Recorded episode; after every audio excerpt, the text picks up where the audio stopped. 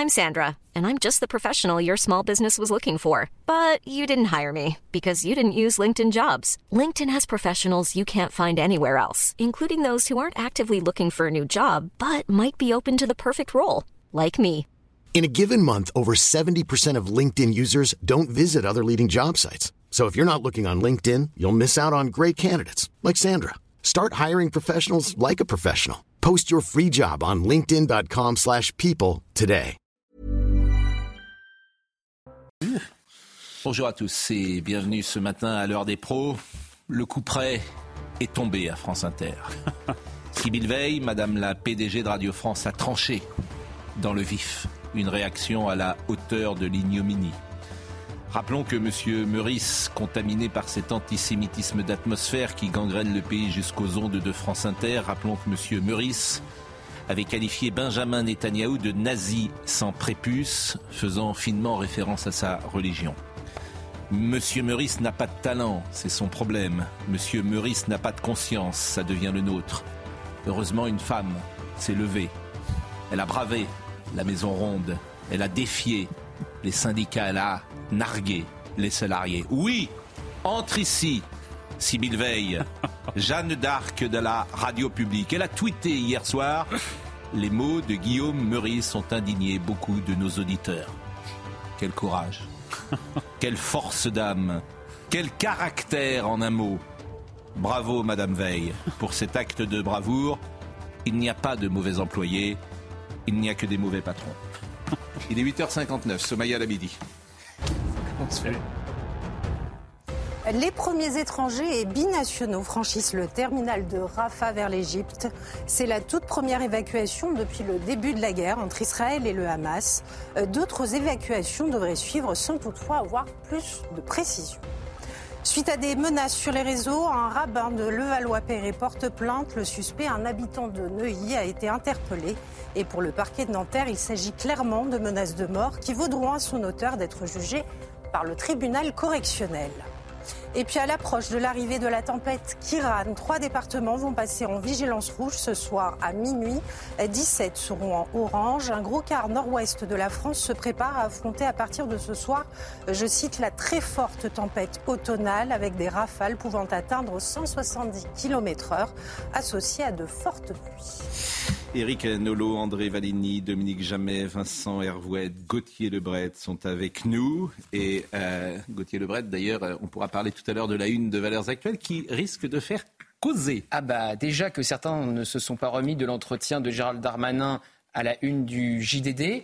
Le voir à la une de Valeurs Actuelles cette semaine va probablement faire parler la gauche de l'hémicycle. On l'a déjà, la une de Je, je Valeurs m'emploie, Actuelles je viens de la recevoir pour tout vous dire, je m'emploie à la sortir avec la complicité de Marine. Donc c'est une interview euh, qu'a donnée euh, Gérald Darmanin. Exactement. Et, évidemment, que le Denis vient de me support- l'envoyer, donc je voilà. Le support fait parfois parler dans, le- Ça, ça arrive, ça arrive. dans- dans- dans le microcosme. Comme Est-ce que M. Darmanin sait qu'il ne pourra pas être juré euh, au festival du film romantique de Cabourg à cause de ça Ah oui, puisque vous-même Voilà. aviez Oui. fait. Donc, il- malheureusement pour M. Darmanin, il ne pourra pas. Il a, il a dû faire euh, voilà une, un- une croix dessus. Je ne Malheureusement. sais plus écouter, mais bon. C'est très Bon, triste. euh, on, va, on a plein de choses ce matin assez différentes et je voulais qu'on parle donc de France Inter parce que et Madame Veil, comme je l'ai dit, s'est levée et elle a su avec courage répondre à Monsieur Meurice. Réécoutons ce qu'avait dit euh, Monsieur Meurice, si vous le voulez bien. Alors Halloween, Halloween approche et tout le monde commence à chercher un déguisement pour faire peur. Alors en ce moment, il y a le déguisement Netanyahou qui marche pas mal pour faire peur. Vous voyez qui C'est? Une sorte de nazi mais sans prépuce. Voilà.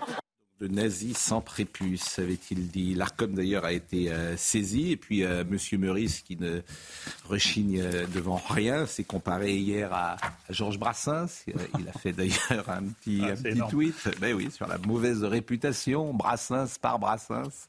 Donc ce monsieur, évidemment, euh, n'a peur euh, de rien. Et euh, ce que je vous propose, c'est de voir plus longuement peut-être la réponse de Sybille Veil, qui a dit ce que je vous disais tout à l'heure.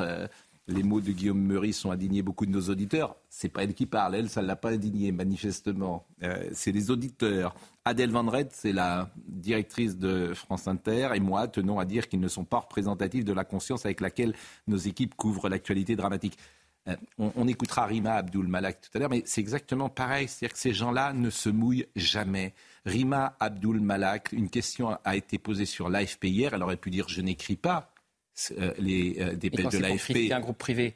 Elle dit des choses, Rima Abdul Malak. comment dire? Donc, elle aurait pu répondre je n'écris pas les dépêches de l'AFP, mais je ne suis pas d'accord avec ce qu'a dit l'AFP. Non, ces gens-là ne se mouillent pas. Ces gens-là ont les postes, mais on ne sait pas à quoi vraiment ils servent d'avoir les postes, sinon que d'avoir peut-être euh, euh, quelques avantages de l'occuper. Donc j'aurais aimé que Mme Veil nous donne son avis. Puis c'est ça un patron, c'est quelqu'un qui incarne sa ligne éditoriale. Non, elle dit, euh, ça a indigné beaucoup de nos auditeurs. Non, mais qu'elle donne son avis et qu'elle tienne compte du contexte. Le contexte, c'est quand même un antisémitisme de plus en plus décontracté, avec des étoiles de David qui sont tagués sur certaines maisons et d'autres actes antisémites. Il y a quand même une forme de responsabilité à dire euh, le scandale quand on est dans un contexte aussi fâcheux. Adèle Van Red, directrice de France Inter, a écrit qualifier n'importe quel représentant politique de nazi est une outrance dont le caractère comique peut être en temps normal questionné quand ce représentant dont on dont on peut par ailleurs désapprouver et critiquer la politique est lui-même juif, à la tête d'un État juif, dont les habitants viennent de subir une attaque terroriste ayant assassiné plus d'un millier d'entre eux. Cet humour est encore plus discutable. Quand s'ajoute à ce contexte une recrudescence des actes antisémites au sein de notre pays, ce choix des mots semble particulièrement malvenu. Ça, c'est beaucoup mieux. C'est mieux, mais en fait, c'est rien. Oui, mais c'est mieux que c'est Bill Veil quand même. Non, mais c'est mieux. C'est rien, c'est des mots. il, faut que M. Meurice quitte l'antenne et puis c'est tout. C'est la seule sanction possible. Vous voulez en faire une victime bah, D'ailleurs, j'ai vu un tweet hier intéressant au deuxième degré. Euh, quelqu'un disait il ne devrait pas s'appeler Guillaume Meurice, mais Guillaume Lutetia. Oui, le Meurice, c'est pas mal non plus. Bon, je rappelle, euh, Monsieur Valény, que vous êtes euh, ancien sénateur du Parti socialiste. Oui. Et que cette position d'un homme de gauche. Sur l'antisémitisme? Non, pas sur antisémitisme, sur euh, M. Meurice, mais elle, peut étonner, puisque généralement, sur euh, euh, les, éditorialistes de France Inter, c'est plutôt, ou les humoristes de France Inter, c'est plutôt... non, mais ça, on peut pas mais dans un pays où... Non. Le Lutetia, évidemment, parce que tout le monde ne connaît pas la référence. Le Meurice est un palace, et le Lutetia est un autre palace où l'armée allemande, où la Gestapo s'était installée et où ensuite ont été accueillis les rescapés des hmm. camps de. Exactement. Il y a un très joli livre d'ailleurs de Assouline sur euh, le Lutetia avec tous les Pierre Assouline avec tous les déportés qui arrivaient précisément et qui étaient reçus, euh, qui étaient, oui, qui étaient hébergés au Lutetia lorsqu'ils revenaient des camps. Oui, dans un pays où Mélenchon traite Fabien Roussel de Doriot, il n'y a pas lieu de s'étonner qu'un prétendu humoriste fasse et dise ce qu'il a dit. Bon, donc manifestement, pas de sanction, non, l'impunité, comme d'habitude.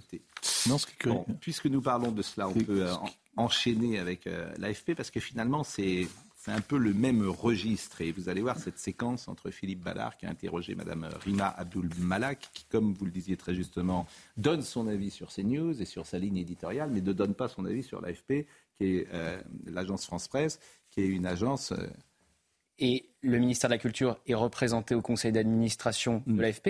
Donc elle aurait euh, plus de légitimité à mm. donner son avis sur les dépêches de l'agence France Presse que sur des programmes d'une chaîne privée. Je suis parfaitement d'accord euh, avec vous. Alors pour conclure cette petite séquence, on va se remonter quand même le moral et voir des gens qui avaient du vrai talent à l'époque, qui savaient l'utiliser. C'est la mauvaise réputation de Georges Brassas. Quelques secondes de Brassas. Au village sans prétention, j'ai mauvaise réputation. Je me démène je reste quoi? Je passe pour un je ne sais quoi. Je ne fais pourtant de tort à personne en suivant mon chemin de petit bonhomme. Mais les braves gens n'aiment pas que l'on suive une autre route que. Non, les braves gens n'aiment pas que l'on suive une autre route que. Tout le monde médit de moi sauf les muets, ça va de soi. Il s'est réfugié derrière, il s'est réfugié derrière Jean Brassens avec Meurice, Naon, Il y a une petite erreur quand même, c'est que la chanson commence par Au village sans prétention. Or, en France, euh, le service public a cette particularité d'avoir toutes les prétentions. Euh, d'abord, il est, euh, il est obèse, il, c'est quand même le principal employeur des journalistes français. Hein. C'est le principal média français audiovisuel, en tout cas de loin, de très loin. Mais en plus, il a la prétention d'incarner non seulement la vérité, mais aussi le bien. Il est en croisade permanente. Moi, je vous dis ça, j'étais, délégué du personnel à Radio France, donc euh, il y a un certain temps déjà, mais euh, il y a une espèce d'arrogance. Moi, je suis très frappé par le fait que France Inter se définisse d'abord comme une radio où il y a des humoristes. Autrefois, on parlait d'une chaîne d'État, d'une radio d'État. Maintenant, c'est une radio d'humoristes. Et ils, ne sont pas humoristes d'ailleurs. Ils ont un ricanement qui est euh, absolument univoque. C'est pas un village sans prétention, c'est le cœur de la zone verte. C'est vraiment, le, en quelque sorte, le temple du politiquement correct. Il y avait un tweet de Ratika hier qui disait adieu France Inter, je crois. Non, mais le rire, c'est pas le ricanement, c'est ça. Oui. Faire, faire la distinction, c'est pas la même chose. Exactement. Bon, l'AFP, c'est intéressant parce que je vous dis, c'est le manque de courage de ces gens, c'est effrayant absolument effrayant. Donc elle est interrogée par Philippe Ballard qui a posé vraiment une excellente question et qui l'a très très bien posée. Et Madame euh, Rima Abdul Balak, euh, toujours très forte pour donner son avis sur les programmes de CNews, manifestement. Sur l'AFP, elle ne donne pas son avis. Écoutez cet échange. Trois semaines après le début de la guerre entre Israël et le mouvement palestinien Hamas, Gaza est coupé du monde. Cette phrase est extraite d'une dépêche AFP du 27 octobre on y lit bien la guerre contre le mouvement palestinien Hamas. En fait, cette dépêche n'est que le reflet des consignes données par la direction de l'agence. Dans une note interne, on y lit notamment que pour décrire le Hamas, il faut parler, je cite, de combattants du Hamas et non d'islamistes du Hamas, tandis que le qualificatif terroriste est tout simplement à proscrire. Le directeur de l'information expliquant que ce mot a tout bonnement perdu son sens. Pourtant, il n'y a pas si longtemps, l'AFP employait euh, ce mot de terroriste pour décrire les exactions de Daesh, d'Al-Qaïda, les assassinats de Boko Haram, l'attentat contre Charlie Hebdo. Mais que s'est-il passé depuis? Décapiter des bébés, éventrer des femmes enceintes, brûler des êtres humains, kidnapper, violer, ce n'est pas du terrorisme? Eh bien non, apparemment, pour l'AFP. L'État s'apprête à verser 141 millions d'euros à l'AFP, budget en hausse de 5% au titre, écoutez bien, de sa mission d'intérêt général. Alors, Madame la Ministre, comment comptez-vous réagir quand sur le site de votre ministère, il est écrit que l'AFP est la seule agence mondiale qui produise de l'information originale, complète, objective et digne de confiance? Monsieur le député Ballard, le gouvernement n'écrit pas les dépêches de l'AFP et ne corrige pas les dépêches de l'AFP. La presse est indépendante dans notre pays, monsieur le député Bala. Ce qui m'a choqué pour ma part, puisque vous me demandez mon avis, c'est la mention de l'exemple de Nelson Mandela dans un des communiqués d'explication de l'AFP. Je pense qu'on ne peut pas laisser penser qu'on met sur le même plan le Hamas et Nelson Mandela. J'aurais aimé que l'AFP mesure cette responsabilité toute particulière. Alors il y a un lien en plus entre les deux sujets parce que je vous rappelle que Mme Rima Abdul Malak s'était inquiétée euh, de la non-parution du livre de Guillaume Meurice. On comprend peut-être qu'aujourd'hui il y a des euh, raisons parce qu'elle sait se mêler de certains sujets manifestement mais pas de d'autres. Et l'AFP ça ne la dérange pas mais elle donnera son avis sur euh, les programmes qui ne lui plaisent pas. Bon, elle a longtemps été. Vous parlez de manque de courage. Elle a peur de quoi, en l'occurrence Du politique. Ah ben c'est simple. Elle est du bon côté du bien, comme disait très justement. Elle est du bon côté du bien. Du côté du terrorisme, en l'occurrence. Elle, elle, en se, France Inter. Oui, en se mettant de, ce côté, elle ira chez Quotidien, elle ira chez Léa Salamé, elle ira sur le service public et elle sera reçue en majesté. C'est aussi simple que ça. C'est pour ça, c'est sa seule motivation. Elle a été longtemps directrice des programmes de Clowns sans frontières. Euh, oui, mais enfin là, la clownerie a passé les frontières. Pour, là. Oui, pour nuancer, là où elle a raison, c'est sur le parallèle fait avec Nelson Mandela. Parce que pour, pour euh, s'expliquer, la direction euh, de l'agence France-Presse a fait un communiqué publié sur les réseaux sociaux. Et c'est vrai qu'il y a un parallèle entre le Hamas et Nelson Mandela qui est, très douteux en disant qu'il était considéré comme un terroriste par le régime en place en Afrique du Sud. Le manque de courage chez les politiques. Vous qui êtes un homme politique c'est peut-être une des choses qu'on leur, leur reproche le plus depuis 40 ans. C'est-à-dire qu'ils savent, certains en tout cas, ils n'ont aucun courage, aucun, de dire les choses. Vous en avez, vous Un peu d'ailleurs. Euh, de dire et de, et de faire des choses. Oui, mais même de dire. Comment vous expliquez ça? La peur du, du candidaton de la part du microcosme politico-médiatico-parisien. Être dans le politiquement correct toujours. J'ai une expérience, moi, quand j'étais président du département de l'Isère, ça n'a rien à voir. C'est sur les questions sociales de, temps de travail, j'ai affronté des grèves terribles de la part de tous les syndicats. De, la plupart des partis de gauche, même le mien, n'était pas, pas très favorable à ce que je faisais. J'ai voulu augmenter le temps de travail des agents du département pour les passer enfin à 35 heures, alors qu'ils faisaient 32 heures, voire moins. Il faut voir ce que j'ai pris.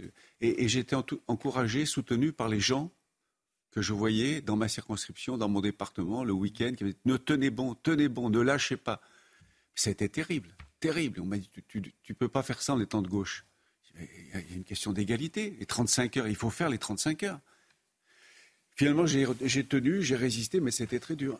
Euh, vous êtes avec nous depuis quelques jours maintenant, ça fait cinq ou six émissions. Vous venez. Euh, qu'est-ce qu'on vous dit dans votre entourage proche? On s'interroge. Facho. Euh, comment? Facho. Ça m'intéresse. ah bon, bah, pas encore, ça va venir. Qu'est-ce que tu vas faire sur CNews En fait, tu es de gauche quand même. oui, et alors et la liberté d'expression. Et CNews est une chaîne où tout le monde peut s'exprimer. Tout le monde peut s'exprimer. Je suis content de l'entendre dire, mais ça m'intéresse. Heureusement qu'il y a des gens de gauche à CNews. Mais oui, heureusement qu'il y a des gens de gauche tout court d'ailleurs. Mais non, mais à CNews, en particulier, puisqu'on vous J'ai l'impression qu'il y en a plus à CNews d'ailleurs que dans le reste maintenant de la société, parfois des gens de gauche. non. Bon. non, mais quand j'ai vu le dernier sondage, c'est vrai que la gauche est particulièrement. Non, mais c'est intéressant, les gens qui. Euh, c'est pour ça qu'à dessein, je vous posais cette question, parce que notre émission, effectivement, euh, c'est tout le monde peut venir d'ailleurs. Mais il y a des gens qui ne veulent pas venir. Tout le monde peut. Si vous me permettez, il ne faut pas se tromper d'arguments illogiques. Ce qui est scandaleux, et c'est un véritable scandale, ça n'est pas du tout que des gens de gauche, que les gens de gauche puissent s'exprimer à Radio France, et même qu'ils tiennent Radio France, c'est qu'ils soient les seuls sur un service public. C'est ça qui ne va pas. Vous avez évidemment raison. Merci. Dans l'actualité, euh, ce matin, euh, et on parlera tout à l'heure de François Ruffin, parce qu'il m'a fait rire, François Ruffin. Vous voyez, François Ruffin, moi je l'aime bien parce qu'il a un truc en plus, c'est qu'il a de l'humour. Et euh, bah tiens, on peut peut-être tout de suite voir d'ailleurs cette séquence. Sur la cafetière Oui, je trouve qu'il a de l'humour. Et ça, les gens qui ont de l'humour, tout n'est jamais perdu. Oui. Vous êtes d'accord? Bon. enfin, oui. mais Quelques nuances. Elle est très elle est très révélatrice, cette séquence que vous allez voir. Il explique dans une vidéo qu'il vient de recevoir un courrier du déontologue de l'Assemblée nationale. Donc, il y a combien de déontologues à l'Assemblée nationale Un. Un, Donc, vous avez quelqu'un qui est payé pour faire ce qu'il a fait, ce monsieur. On lui reproche l'achat d'une machine à café de 340 euros au lieu de 94 euros. Voilà, il y a des gens en France, les petits hommes gris, qui sont payés par l'État français pour envoyer des courriers à un député parce qu'il a acheté sur les frais euh, de... Les frais de mandat sur des frais de mandat une machine à café. On en est là en France. Bah, c'est pas mal de vérifier ce que font les députés. Oui, ça c'est bien. Avec l'argent public Oui, ça c'est bien. Leur enveloppe Ça c'est bien. Mais bon, euh, bon. Donc il m'a fait sourire, François Ruffin. Ça va peut-être surprendre les uns et les autres, mais euh, on va dire du bien de lui dans cette séquence. Écoutez, parce que je pense qu'il n'a pas tort. Le crime qui nous est reproché, c'est ça. Une cafetière de marque Krups qui a été achetée, il nous dit 344 euros. En plus, moi, j'en savais même rien. C'est toi qui l'as acheté, non? Parce que c'est lui qui boit du café. Moi, en plus, faut que je vous dise que j'aime pas trop le café. J'ai pris l'habitude d'en prendre dans les bistrots parce que c'était ce qu'il y avait moins cher. Ici, au bureau, je bois pas de café. D'abord, c'est pas mon bureau. Je suis expulsé de mon bureau parce que vous êtes installé partout, je peux pas y venir. enfin bon, passons là-dessus. Donc, c'est toi, Sylvain, qui a acheté ça? C'est à cause de toi que je me fais enguirlander par le déontologue. Pourquoi? Parce que monsieur boit 5 ou 6 cafés par jour. Monsieur picole à ça toute la journée. Bah il a deux enfants qui sont des, jumeaux. Il en a trois, mais il y en a deux jumeaux. Et ça, ça réveille la nuit et ainsi de suite. Donc, faut tenir avec le café. J'imagine qu'il doit y avoir quelque chose de cette nature-là. Donc, pour compenser, monsieur achète une machine à café Krups à 344 euros. Et là, le déontologue dit 344 euros, ça va pas, c'est déraisonnable. Ce qu'il estime raisonnable, c'est 250 euros pour une machine à café. Donc il y a 94 euros supplémentaires remboursés. Pourquoi on l'a payé si cher. Parce que vous avez décidé, je dis vous, c'est un peu moi aussi, enfin j'ai dû signer un papier j'imagine, d'acheter une machine à café fabriquée en France, en Mayenne, made in France, tu vois. On aurait acheté une Dobe fabriquée en Chine à 100 euros qu'on aurait renouvelé tous les ans, ça n'aurait pas posé de problème déontologique cette obsolescence programmée des machines à café. En revanche, là, c'est pas bien. Tu as mis trop cher dans ta machine à café Krups fabriquée en Mayenne. Pas de problème, hein. soyez rassurés. Les 94 euros supplémentaires seront euh, remboursés. Bon, c'est évidemment dérisoire, mais ça traduit un état d'esprit français. On est chez les maboules. Je suis pas d'accord. je suis pas d'accord avec vous. C'est pour ça que la discussion existe. Hein, je, trouve habile, je trouve habile, mais il a tort. Pardonnez-moi. Hein. Vous savez, en Grande-Bretagne, c'est pas français. Euh, en Grande-Bretagne, la classe politique a été dévastée euh, par ces histoires de frais euh, parlementaires Eh ben, une- utilisés à condition. Il y a des, y a ministres qui ont sauté Eh ben, et des députés rassis très, très installés dans leur circonscription qui ont, qui ont été euh, détruits parce qu'ils avaient acheté une fontaine de jardin, je me Mais souviens. ça n'a rien à voir. Mais Une non, fontaine mais de si, jardin, mais mais ça n'a rien à voir. c'est les règles. Mais vous êtes a en train. règles. Mais c'est les règles. Mais vous êtes en France, train dans de les pays latins, détruire. on se joue avec les règles. Non, mais le dans les pays anglo-saxons, Vous êtes en train de détruire la démocratie. Vous vous rendez pas compte qu'avec ça, on va avoir que des, des, des- plus personne ne fera de la Hmm. Il y a des politique. Plus personne ne fera de la politique. Vous entendez bien 350. Oui, parce que la haute, auto- la haute autorité de la transparence. Vous vous rendez compte Franck Louvrier m'a raconté. On lui a demandé un Solex qu'il avait acheté à l'âge de 17 ans Mhm. dans la haute autorité de la de transparence de le déclarer. Mais c'est un état d'esprit, c'est pareil. Attendez, Dominique, je vais vous donner la parole dans deux secondes. J'ai- j'ai- j'ai- je veux dire, je vous jure, je vais vous donner la parole. C'est comment dire Vous êtes en train de détruire la politique. Il n'y aura plus personne. Dominique. Non, non, ben, je suis tout à fait d'accord avec euh, Vincent Herouet et Gauthier Lebray. C'est un scandale. On n'a rien vu de pareil depuis l'affaire Cahuzac et Panama. C'est évident. Non, mais justement, puisque vous parlez. Laissez Dominique non. Laissez-le J'ai tout dit, c'est absolument grotesque. Et effectivement, puisque Vincent Herouet parle de la vie politique britannique, elle est empoisonnée littéralement par ce genre d'affaires, etc. Si un député travailliste a ce une maîtresse, France. si un- député Tory a fait un excès de boisson, il est- sa carrière est foutue pour la vie. C'est incroyable. Mais quelle est l'alternative Churchill n'aurait jamais fait de politique. Et il Ah, bu- voilà. Or, il buvait. Oui, et il buvait énormément, du Et whisky et, du du, whisky champagne. cher. Et du champagne Paul Roger en particulier. Voilà. Non, mais Ça le condamne. on a, connu, forcément on, a connu, par- on a connu de telles dérives, de tels excès, de tels abus. Ça, bien sûr. Cahuzac, notamment. Ouais. Un autre député que je ne citerai a pas, qui était, voir. qui était de mon parti d'ailleurs, qui avait payé ses vacances en Égypte avec comme Jérôme Jérôme Cahuzac. mandat. On a connu de tels abus, de telles dérives pendant longtemps qu'on en est euh, réduit aujourd'hui à subir ce genre de contrôle et moi je trouve que c'est normal. Évidemment, mais- l'exemple de la cafetière est grotesque, mais c'est comme ça. Aujourd'hui, j'ai été député, j'ai été sénateur, on est contrôlé le, le ticket de métro. Il faut justifier tout ce qu'on dépense à l'euro près. Parce qu'il y a eu- 244 euros pour une cafetière, 300. 240 millions pour la restauration d'un château hier dans, dans, en Picardie. 200. Mais qu'est-ce qu'ils ont fait avec 240 millions pour, pour euh, Non, mais restaurer c'est Villers-Cotterêts? Vous me direz. Ça, c'est Non, Villers-Cotterêts. mais c'est invraisemblable. 240 millions. Vous réalisez quand même ce que c'est 240 millions pour Ça, c'est pas la même chose, restaurer un monument. Je Bon, bref, je de toute façon. Non, mais vous imaginez- Il y, y a un décalage terrible, c'est évident. Sauf que il faut des règles. Et les Exactement. gens se goinfrent. Exactement. Les gens au pouvoir se goinfrent, que vous Mais, vouliez ou mais non. ça, c'est pas vrai. Ah bah, Pardonnez, non, ne dites pas des ça. Ça, c'est Vous voulez pas qu'on en vrai. parle à- à- à- Franchement, à- alors là, pendant la pub l'É- Vous voulez les noms Pendant la pub. L'État Vous le de l'État. très bien. Mais non, Vous monsieur les indemnités non, parlementaires Ne dites pas ça. Ah, ne permettent pas de se parlementaires. goinfrer. C'est pas vrai. Dites pas ça, Vincent. Un parlementaire dire- gagne à peu près dix fois moins qu'un PDG d'une société. Pas de corruption euh, en France. Mais de- ne dites Il n'y a pas pour- de corruption en France. Il y a de la corruption, elle s'est beaucoup réduite. 244 Elle s'est beaucoup réduite et elle ne touche pas la classe politique, contrairement à ce que Oui. vous laissez entendre. Franchement, ne- 99% des hommes politiques et des femmes politiques ne sont pas corrompus. Bien sûr, si vous prenez les. Seulement de temps en temps, il y a une affaire Cahuzac qui éclate et ça rejaillit sur tout le monde. Ne dites pas vous ça parce que je, imaginez. Ah bon, je vous assure. je- écoutez, un député gagne 5500 euros par mois. C'est un bon Brut, salaire. brut. C'est un bon salaire, mais enfin, c'est pas mirobolant. Et il, ne- il ne peut même plus cumuler. Euh, euh, Monsieur Dupont-Moretti était avocat. Il a dû diviser sans doute son salaire par retraite 5, des par Sceaux. 10, par 20 pour être ministre de la Justice. Donc c'est pas. euh, ne dites pas ça. En revanche, que l'État soit obèse et dépense trop, oui, mais pas les hommes de, de- qui sont euh, François euh, qui Ruffin, font de la politique. Et je vous assure, vous n'aurez plus personne. Exactement. Ceux qui sortent, qui sont très bons à 25 ans, ils feront plus de politique. Ils ont bien raison. Sauf que parce que t'en prends plein la gueule Ceux qui sortent d'où? Sciences Po. de l'élite. Des grandes écoles Oui, de l'élite. De l'État Oui. Ou de, Pas de l'État, non de l'élite. servent l'État pendant combien de Voilà, temps des, des gens, bon, Non, des gens après, s'ils viennent des petits hommes gris, c'est pas bien Sauf non plus. François Ruffin est pour baisser les salaires des ministres. Donc c'est compliqué de Non, critiquer enfin, ensuite euh, c'est- c'est un- quand ça lui arrive. enfin, si vous trouvez C'est- ça bien, c'est- moi je trouve c'est pas un ça pays bien. qui marche Allez. sur la tête. Oui. On trouve tout à fait normaux les salaires d'un rappeur, d'un Oui. footballeur ou d'un chanteur, Mais c'est- oui. et les salaires minables des hommes politiques. On trouve ça scandaleux, mais c'est ahurissant. Enfin, François Ruffin C'est- les c'est- trouve trop C'est élevés. pas sur cette aucun base-là. C'est pas sur cette base-là qu'il y avait c'est l'antiparlementarisme au 19e siècle. Quand c'était Panama, c'était des millions. C'était pas une cafetière. Parlez. Après, après, après euh, me dit que je suis insupportable, mais vous, vous c'est vous qui êtes arrive, insupportable. Pascal, ça vous arrive. Bah, Je le dis publiquement. Vous êtes parfois insupportable, tyrannique. Maintenant, j'en profite pour mettre mon mot dans le débat, puisque vous ne m'y avez pas invité précédemment. Je m'en fous complètement cette histoire de cafetière. Ah moi, moi, ce qui m'intéresse dans l'affaire de Ruffin, c'est qu'il a un pied dans la vraie gauche, un pied dans la fausse gauche.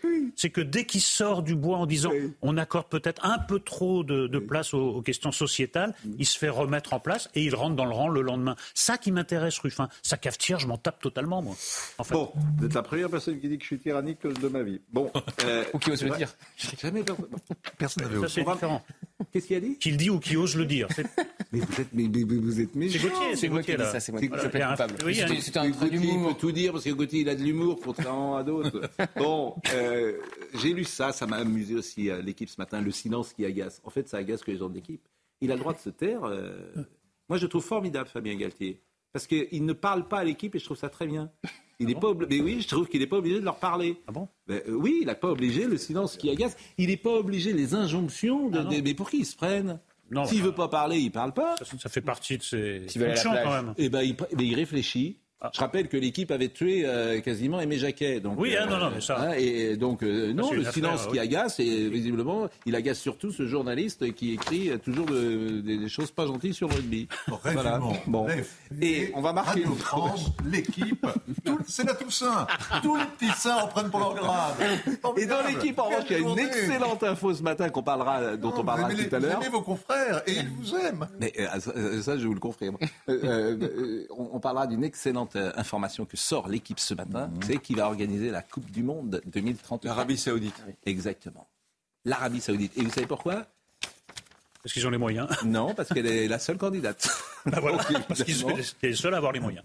Exactement. L'Arabie Saoudite 2034. Et on jouera en hiver comme pour le Qatar. Allez, on marque une pause, à tout de suite. Bon, comme c'est le 1er novembre, nous avons quelques libertés aujourd'hui, euh, avec non pas l'actualité, mais avec. euh, oui, avec l'actualité. Et euh, je, je vais dire les réseaux sociaux exceptionnellement. Stein Kiki, qui dit Pascal Pro, qui se permet d'agresser sans cesse en direct Vincent Herouette, le meilleur vrai. des journalistes, le meilleur de son plateau. C'est un peu exagéré. Mais c'est vraiment C'est intolérable. C'est encore plus vrai. Il va Je vais falloir lire les réseaux sociaux boycotter désormais. son émission. Et puis d'autres, euh, quelqu'un d'autre, Piana Montgomery, qui dit ce, ce cher André Valigny est tombé dans le traquenard. Il a trouvé en lui, euh, Pascal, de Pascal Pro, il a trouvé en lui le remplaçant euh, de notre ami euh, Gérard Leclerc, etc. Bon, c'est absolument incroyable. Vous êtes tombé dans un traquenard. Volontairement. Ce qui me Non, permet d'ailleurs, je l'ai dit hier soir, d'avoir une pensée pour Gérard. Oui. Parce qu'il n'y a pas une journée sans qu'on pense dans cette maison à Gérard Leclerc. Somaya Labidi, le rappel des titres. Gérald Darmanin appelle à une grande vigilance autour des lieux de culte chrétiens pour la Toussaint. Dans un télégramme, le ministre de l'Intérieur rappelle, je cite, le niveau très élevé de la menace terroriste et la persistance des tensions au plan international qui exigent le maintien d'une extrême vigilance, notamment vis-à-vis des manifestations et des lieux à caractère religieux.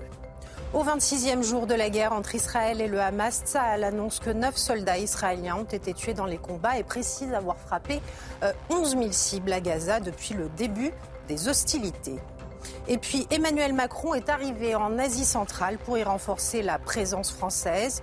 Première étape de ce déplacement, le Kazakhstan, où le président doit rencontrer son homologue et signer des contrats dans les secteurs pharmaceutiques et aéronautiques avant de partir en direction de l'Ouzbékistan.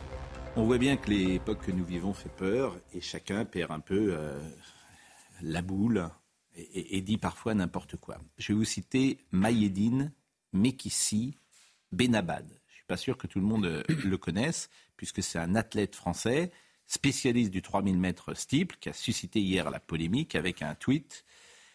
Il a écrit ceci. Adolf Hitler, c'est un enfant de cœur à côté de Netanyahou, l'Occident devrait collabo. Bon.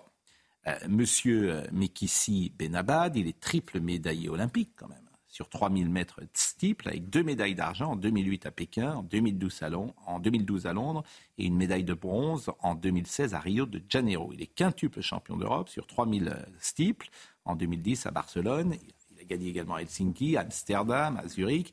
Il a eu deux médailles de bronze lors des championnats du monde. Donc c'est vraiment un athlète important dans une discipline, euh, peut-être que vous ne connaissez pas, le 3000 steeple, mais qui est... euh.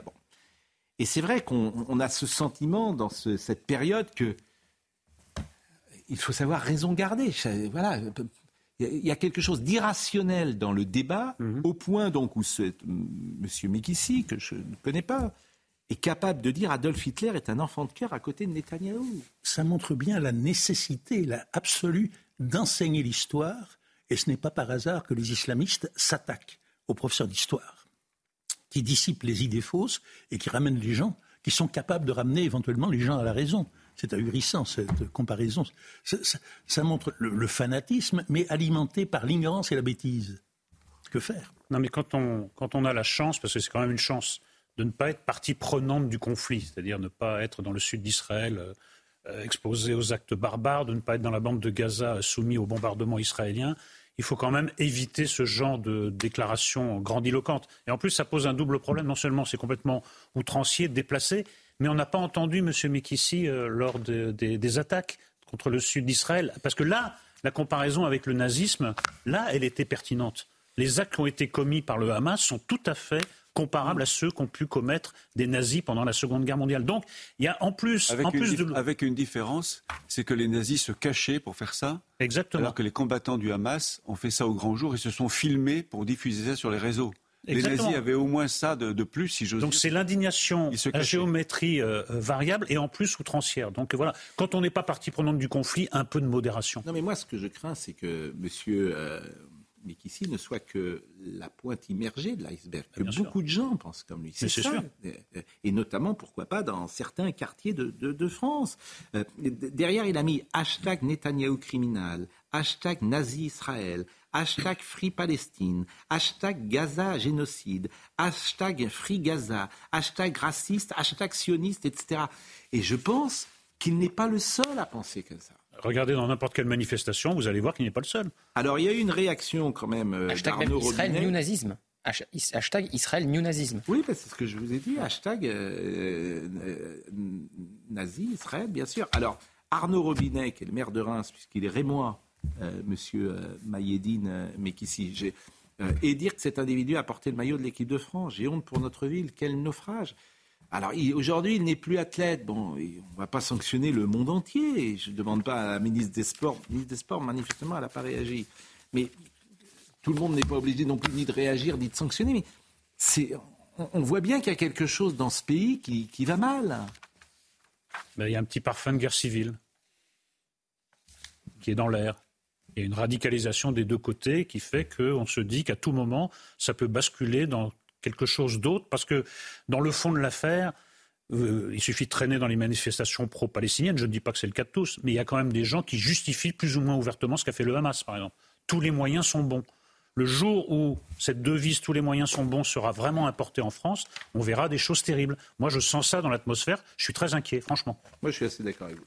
Ah oui Alimenté par des politiques. Bien sûr. Alimenté. Et d'ailleurs, il y aura une nouvelle manifestation autorisée cette fois pro-palestinienne demain, organisée par des élus de la France Enfin, moi, je, insoumise, je place de la voudrais, République. je voudrais nuancer un peu quand même ce que tu dis, Eric, parce que je ne pense pas que tout- qu'une majorité de musulmans en France, puisque c'est de la France. Je ne parle pas de la majorité. Hein. C'est ce qu'il a dit. Ah, tu dis que ça, ça s'étend, que ça progresse, Oui, que c'est ah oui. très inquiétant. Il y a une immense majorité de musulmans qui n'approuvent pas ce qu'a fait le Hamas. Bien sûr. J'en suis persuadé.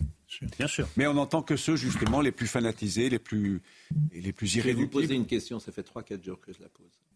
Il y a combien de musulmans? 8 ou 9 millions de musulmans en France Oui. aujourd'hui? Si vous leur demandez ce qu'ils pensent de la création d'Israël, ils répondront quoi? C'est autre chose. Il y a la création d'Israël. Ils la condamnent sûrement, majoritairement. Mais ce qu'a fait le Hamas, en revanche, je suis sûr qu'ils sont une majorité à le condamner. Je pense que vous avez raison. Je pense que vous avez raison. Je n'ai pas de sondage. Mais c'est vrai que c'est- une guerre de religion, bien sûr, et c'est une guerre de, de civilisation peut-être, de territoire, bien sûr aussi.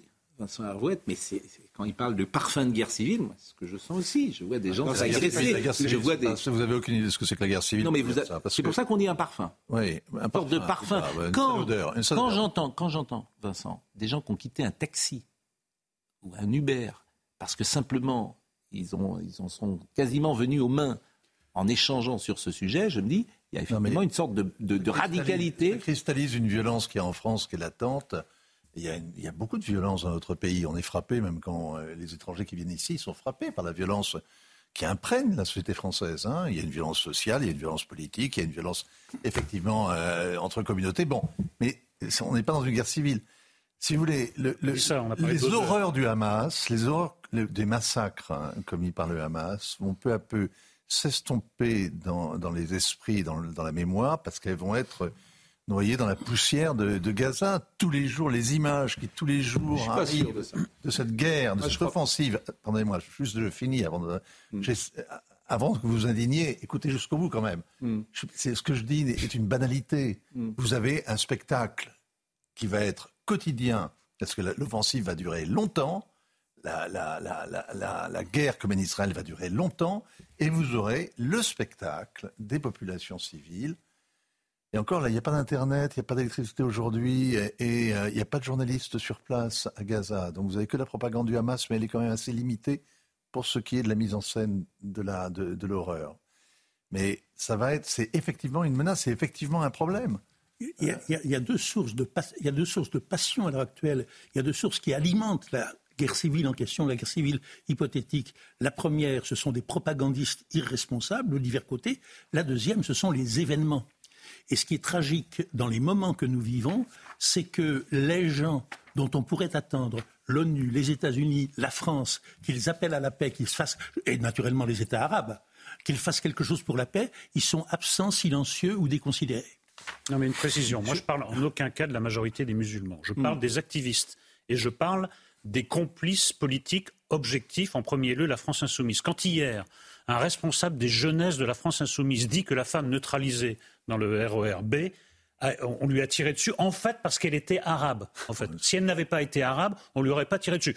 Elle menace de tout faire péter, elle crie Allahu Akbar, mais en fait, on lui a tiré dessus parce qu'elle est arabe. Je regrette. Ces gens-là veulent absolument que ça dégénère dans une forme de guerre civile. Pour l'instant, ce n'est qu'une odeur, ce n'est que le fond de mm. l'air. Moi, je crains que ça passe à quelque chose de beaucoup plus actif. Voilà ce que je dis. Mais évidemment que la majorité des, musulmans, heureusement d'ailleurs, mm. ne sont pas sur cette ligne. Revenons sur les crimes. Revenons euh, sur les tags antisémites. Revenons sur les tags antisémites et voyez euh, ce sujet de Tony Picaro.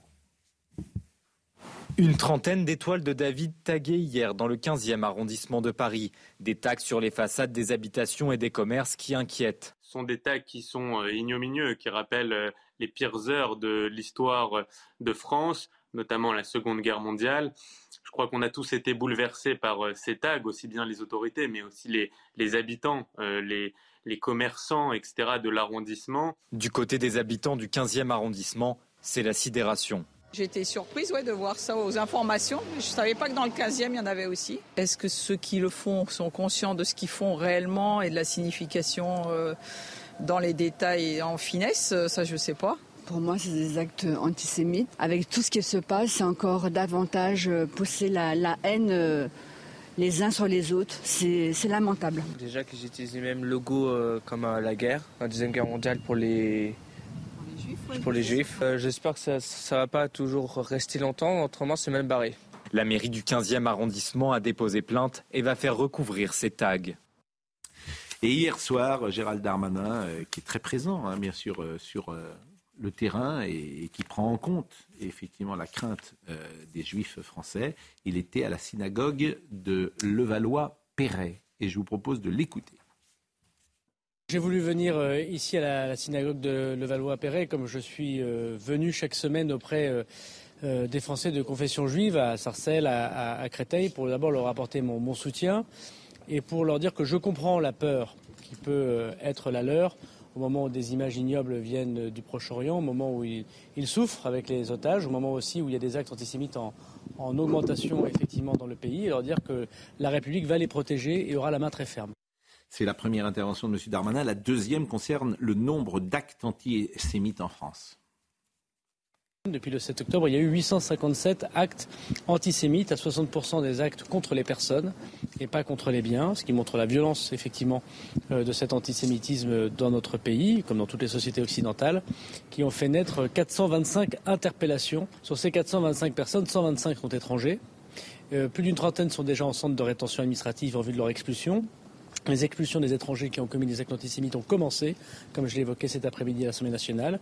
Et la consigne au préfet est extrêmement claire. En attendant même la condamnation par la justice, si les policiers et les gendarmes l'ont constaté, de retirer le titre de séjour de tout étranger qui aurait commis un acte antisémite. fermeté et chacun pourra euh, être d'accord avec lui. Et le troisième passage que je voulais vous faire écouter, c'est où en est l'enquête sur les étoiles de David qui ont été dessinées sur les maisons. Nous sommes en train d'investiguer de façon avec des moyens extrêmement importants sur les étoiles de David que l'on a vu fleurir, euh, malheureusement, je mets fleurir avec des guillemets, sur quelques euh, domiciles de personnes, notamment de la communauté juive tous les moyens sont mis par euh, la préfecture de police pour retrouver ces personnes, qu'elles soient confondues dans la justice et qu'elles soient condamnées. Je veux dire à nos concitoyens de confession juive que s'ils ont euh, des euh, marques, des graffitis sur leur commerce, sur leur propriété, qu'ils appellent la police. J'ai demandé à tous les préfets de la République de mobiliser la police technique et scientifique, même pour un simple graffiti, pour retrouver les auteurs de ces menaces absolument ignobles et inacceptables et pour pouvoir les arrêter et les confondre devant la justice. On est à 857 actes en trois semaines antisémites. Il y en avait 436 sur toute l'année 2022. Donc on est au double de l'année dernière en seulement trois semaines. Là, j'irai assez dans le sens d'Éric Nolot tout à l'heure. Il, y, a, des gens à qui ça rappelait l'occupation, les années nazies, etc. Moi, ça me rappelle, et il y a des gens qui ça devrait rappeler, la veille de la Saint-Barthélemy, quand les maisons des protestants à Paris étaient marquées hmm. par les assassins du lendemain. Ça n'a rien de plaisant, c'est quelque chose de menaçant, c'est quelque chose d'inadmissible août 1572 Oui. Avec cette dame interviewée tout à l'heure qui dit est-ce que ces gens ont bien conscience de ce qu'ils font? Euh, elle, pense quoi? Que ces gens se baladent par hasard avec de quoi faire des pochoirs euh, d'une étoile de David. ça, c'est d'une naïveté. non, mais là, il faut sortir aussi du déni. Il y a ça, il y a le déni aussi. Il y a préméditation. évidemment. Alors elle le dit et vous le surinterprétez, elle le dit. elle n'est pas dans le déni, elle est dans la naïveté. Voilà, dans une Ces gens-là savent, bah, ils savent ce qu'ils font, excusez-moi. Oui, mais c'est une, c'est une formule. Vous imaginez, le type sort de chez lui avec de quoi faire un pochoir d'une étoile de David, à repérer des habitations où vivent supposément des gens mm. euh, de confession juive ou de la communauté juive, mais il ne se rend pas compte de ce qu'il fait, ou peut-être pas compte de ce qu'il fait. Excusez-moi, mais ça va pas. Mais, si on il y a quelque chose qui ne va pas. Si on en croit Darmanin, c'est sur renseignement, ce sont vraiment des personnes juives qui habitent là, qui mais sont oui, Mais bien sûr. Bah, ça rappelle, oui, des. Il y a une séquence qui peut quand même nous réconcilier. Elle, s'est produite hier, après-midi à l'Assemblée nationale. Vous savez qu'il y avait des otages qui ont donné une conférence de presse hier, des familles d'otages, plus exactement, qui ont donné une conférence de presse. Et on pourra voir d'ailleurs à la synagogue de la Victoire, euh, ils étaient euh, hier présents dans cette synagogue. Mais il y a une séquence d'applaudissements, voilà, où tout le monde s'est levé et pour le, tous les députés qui étaient présents dans l'hémicycle se sont levés de tous les horizons. Voyez cette euh, séquence qui est euh, émouvante. Je vais euh, en profiter pour saluer la présence dans l'hémicycle de familles et pour leur dire que nous sommes à leur côté. Depuis l'attaque terroriste du 7 octobre dernier, nous déplorons la mort de 35 de nos compatriotes. Cela fait aujourd'hui 25 jours que 9 Français sont détenus en otage leurs familles sont donc présentes et je vous remercie au nom de la représentation nationale de leur dire collectivement que nous sommes à leur côté.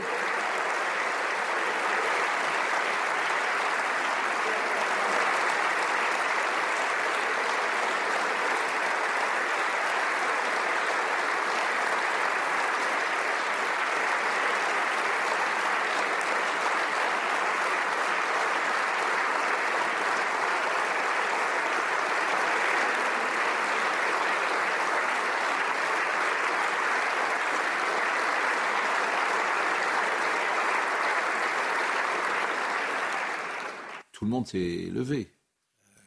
À quelques exceptions près, paraît-il. Ah, alors, ça, moi, Essayons de deviner où elle J'ai pas cette information parce que là, je pense que ça se verrait quand même. Euh, Il faut vérifier. Moi, on m'a dit que, Manuel Bompard ne s'était pas levé, mais à vérifier.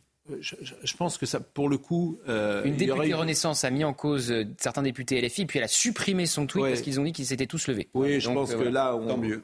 ne créons pas. Et puis, on, hier soir, je pense qu'il y aurait eu des, des, réactions. En revanche, euh, ce qui s'est passé à la synagogue de la Victoire hier. Euh, vous voyez le sujet avec Solène Boulante où euh, les familles d'otages étaient présentes.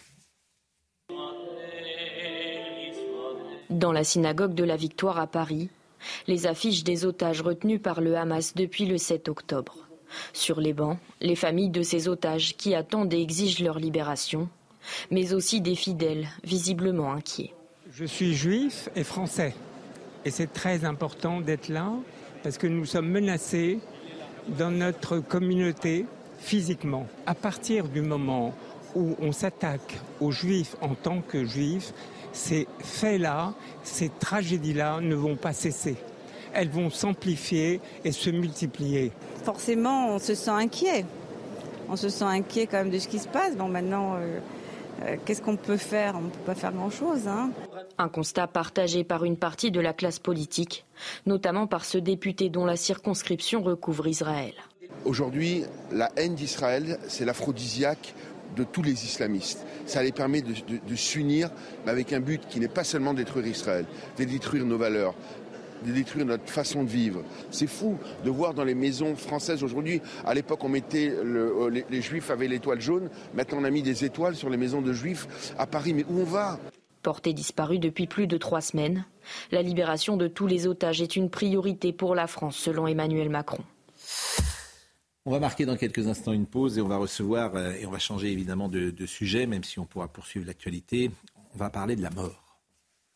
Puisqu'aujourd'hui, c'est la Toussaint, même si la fête des morts, c'est demain. Mm. Bon, c'est deux fêtes euh, différentes sur le plan religieux. Aujourd'hui, c'est férié parce que c'est une fête religieuse. C'est la fête de tous les saints aujourd'hui, de tous les saints. Et demain, la fête de tous les morts. Exactement. Mais traditionnellement, on, on va sur les tombes ce 1er euh, oui. novembre. Une messe. D'ailleurs, nous serons en direct tout à l'heure euh, d'une église pour célébrer cette messe, qui est un moment important pour euh, les catholiques français, chrétiens du monde entier. Mais Stéphane Alix, la mort n'existe pas. Et il raconte, il rapporte ce qui nous fascine tous, des expériences de mort imminente. Pourquoi vous dites oh là là? Moi, j'aime pas parler de ça. Moi. Alors, c'est drôle ce que vous dites, parce qu'effectivement, euh, il y a des gens qui ont horreur de ça. Ah, et il y a des gens, au contraire, qui sont fascinés par ça. Et il y a des gens qui ne veulent pas entendre parler de la mort, de la maladie, etc. Bon. À TF1, par exemple, Étienne Moujotte, refusait tous les sujets sur la mort. C'était quelque chose, il était hanté par ça. Il détestait ça. Bon, mais bon la mort. C'est curieux parce qu'on ne devrait parler que de ça en réalité. C'est quand Ah, même. mais- Bah si. mais pourquoi C'est quand même. bah parce que c'est le sujet qui nous concerne tous. Ah, c'est et c'est le mystère des mystères quand même. Oui, d'accord. mais Mais franchement, est-ce qu'il y a quelque chose de plus important? Oui. La vie. Non, on peut parler de l'actualité. Il y a la vie. La vie. Bah, la oui, vie. mais enfin. Tu sais- tu sais la où tu vie. devrais- ça nous tu sais où concerne tu devrais te Ah réfugier encore plus. Au monastère de la Grande Chartreuse, lorsque les Chartreux se croisent, ils n'ont droit de se dire qu'une seule chose. Frère, il faut mourir un jour. C'est la seule parole qui est autorisée au couvent de la Grande Chartreuse. C'est mon côté chartreux. On, on devrait, on devrait euh, appliquer cette règle à l'heure des pros. C'est un titre optimiste. Non, mais voilà, j'ai entendu parler n'existe pas, de mort imminente. Tu sais, les gens qui, lors d'un accident, par exemple, alors que les secours sont en train de tenter de les réanimer, racontent après coup avoir observé la scène comme ils se trouvaient au-dessus de leur corps, assistant à ce qu'ils pensaient être leur propre mort. Ça, ce sont des témoignages, ça existe. Alors, on va le recevoir, Stéphane Alix, il est avec nous. C'est un livre qui a un succès fou. Hein. Pour les Euh, raisons que je viens de vous dire. Ah Oui, parce que je vous dis, parce que Oui, c'est mais une, vous bonne- pensez- c'est une- c'est une bonne nouvelle. Les, les gens prennent ça au sérieux. C'est dans le livre, c'est sûrement vrai. Oui, mais vous, vous êtes ironique. Vous pensez Oh, que c'est euh, Un petit peu. Bon. Ah bon. Donc, euh, et puis on pourra rendre hommage à Adamo, Adamo qui a 80 ans aujourd'hui, Formidable. et qui Formidable chante depuis 1965. Et dont, et dont on entendait Inch'Allah. tout à l'heure sur une autre radio une chanson sublime, Inch'Allah. Eh ben, on l'écoutera, Inch'Allah. Ah. Exactement, parce que c'est une chanson d'actualité. À tout de suite. Alléluia. Il était très ennuyé, Adamo, quand il a chanté Inch'Allah. Il était très Très embêté. On, l'a re- on lui a repris. Stéphane Alix est avec nous. Bonjour, monsieur Alix. Bonjour. Vous êtes ancien reporter de guerre euh, et vous êtes euh, journaliste et vous avez donc publié un livre qui a un succès vraiment important. La mort n'existe pas. C'est-à-dire qu'on ne meurt pas l'âme. Une fois que le corps s'arrête, l'âme, Bah, si fantômes, ils sont là peut-être en ce moment, ils nous écoutent. Probablement, probablement. Je, ne sais pas ce qui se passe après. Je, sais en revanche, et la science permet de le, mettre en évidence, qu'une dimension de notre conscience, appelons-la notre âme, ne- n'est pas réductible à notre activité cérébrale et donc, a priori, peut-être poursuit une forme d'existence après la mort du corps. C'est ce qui ressort de, cette enquête qui m'a pris plus de 15 ans de ma vie, que, que j'ai déclenché et que j'ai commencé après la mort de mon frère. Comme vous le soulignez, j'étais journaliste, reporter de guerre. J'étais à des années-lumière de m'intéresser à tous ces sujets euh, d'ordre spirituel ou de, en termes de croyance. Et puis, euh, mon frère est mort devant mes yeux en Afghanistan dans un accident de voiture. Et cette, euh, ce décès a déclenché pour moi un, un questionnement qui n'a, qui, qui que je ne pouvais plus remiser sur le tapis. Je vous entendais tout à l'heure euh, évoquer le fait que la mort, on n'en parle pas, ça fait peur, on préfère. ça, dépend. tous. Ça dépend pourtant- qui. André Valigny, mais il y a des gens qui adorent ce sujet-là, qui vont dans les cimetières depuis toujours. C'est la chambre verte de Truffaut. Il y a des gens qui adorent ça. Quoi, adorent de mon expérience, moi, je m'aperçois qu'effectivement, euh, laisser une place à, mm. cette, euh, à ce sujet dans la vie quotidienne, plutôt que d'être morbide, au contraire, fait baisser les tensions, permet d'exprimer les émotions qu'on a tous mm. autour de ce sujet. Mais moi, j'étais pas du tout dans une optique de, comment dirais-je, d'aller explorer la question philosophique ou d'aller explorer les différentes croyances qu'on a mm. autour de la mort. Moi, je me dis, est-ce qu'en tant que journaliste, est-ce qu'avec euh, cartésianisme, avec la science, je peux explorer ce que c'est que le moment de la mort et éventuellement ce qui se passe après Et à ma grande surprise, euh, ce que j'ai découvert, c'est que notre société vit sur des croyances qu'elle pense être des certitudes rationnelles. La croyance que notre cerveau fabrique notre conscience et que quand notre cerveau meurt, nous, cessons de vivre et notre, conscience cesse de, fonctionner. C'est une croyance. Ça n'est pas démontré et c'est même une, une, assertion qui est de plus en plus contestée aujourd'hui par les neuroscientifiques les plus éminents parce qu'on ne sait pas comment un bloc de matière d'un kilo 4, le cerveau, peut être capable de fabriquer une expérience consciente. Personne ne peut l'expliquer. On va en parler évidemment. Bon, 1,4 kg, c'est pas tout le monde. Hein. Il est 10 sur une. Somaya Labidi nous rappelle les titres et on revient avec vous. Et puis on sera en direct de Noirmoutier avec Jean Dalric qui doit déjà être là parce que paraît-il que Noirmoutier va être évacué. Noirmoutier sauvé des eaux. Il est déjà là peut-être, euh, mais en tout cas, euh, Somaya l'a mis dire, oh là là, Jean Dalric, je le salue, notre ami Jean Dalric, faites attention à vous, faites attention Jean, on vient dans une seconde vous voir. Somaya Labidi. Les premiers étrangers binationaux franchissent le terminal de Rafah vers l'Égypte. Ils ont été autorisés à entrer dans le terminal tôt ce matin. C'est la toute première évacuation depuis le début de la guerre entre Israël et le Hamas. D'autres évacuations devraient suivre toutefois sans plus de précision pour le moment. L'Ukraine dénonce la plus grande attaque russe depuis le début de l'année. Plus de 100 localités ont été bombardées durant les dernières 24 heures. Bilan, deux personnes ont été tuées selon des responsables locaux. Une à Kharkiv dans le nord-est, l'autre au sud dans la région de Kherson.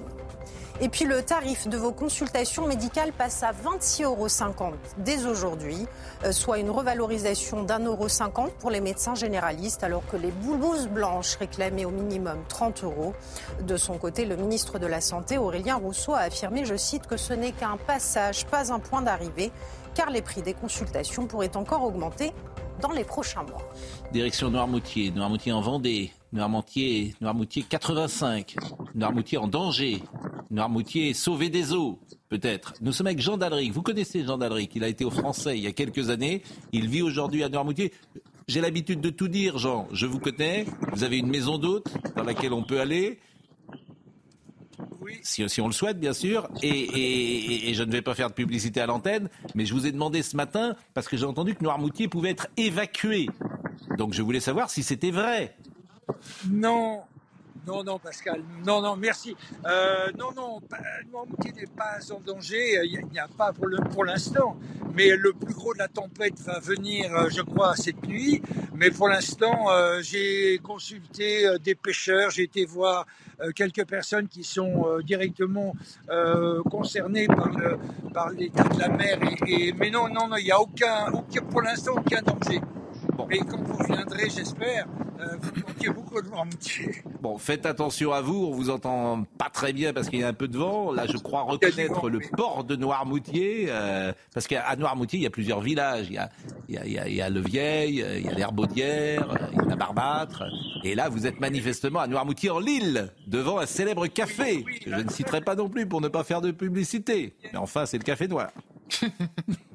Effectivement, oui, je suis exactement pratiquement en face du Café Noir, mais euh, du côté de, de, la Claire hier et euh, du port du Morin, ça a un peu soufflé, mais euh, non, non, pour le moment, on est, non, non, on est, on est hors danger.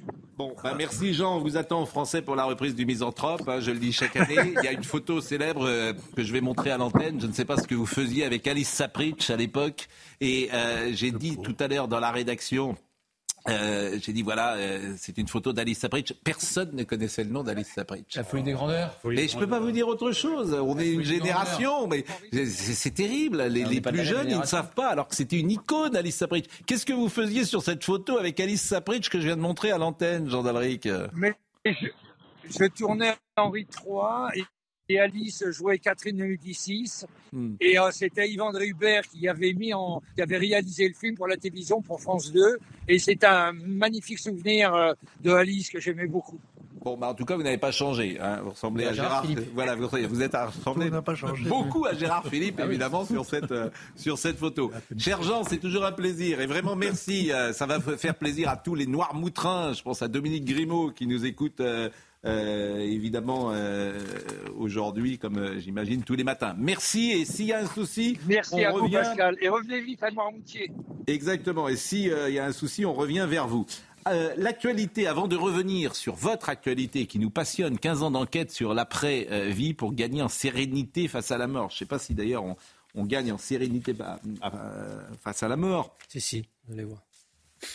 Mais par exemple, vous-même, ça a changé votre rapport à la mort? Radicalement, radicalement, parce que je, ce livre, c'est pas, c'est pas euh, le, le fruit d'une d'une croyance ou d'un cheminement spirituel. Ce Mm. livre, c'est le fruit d'une enquête journalistique. Qu'est-ce qu'on sait de la conscience? Qu'est-ce qu'on sait de ce qui se passe au moment de la mort? Et aujourd'hui, on peut, je peux affirmer qu'une partie de la communauté scientifique atteste que la conscience ne se limite pas à notre activité cérébrale.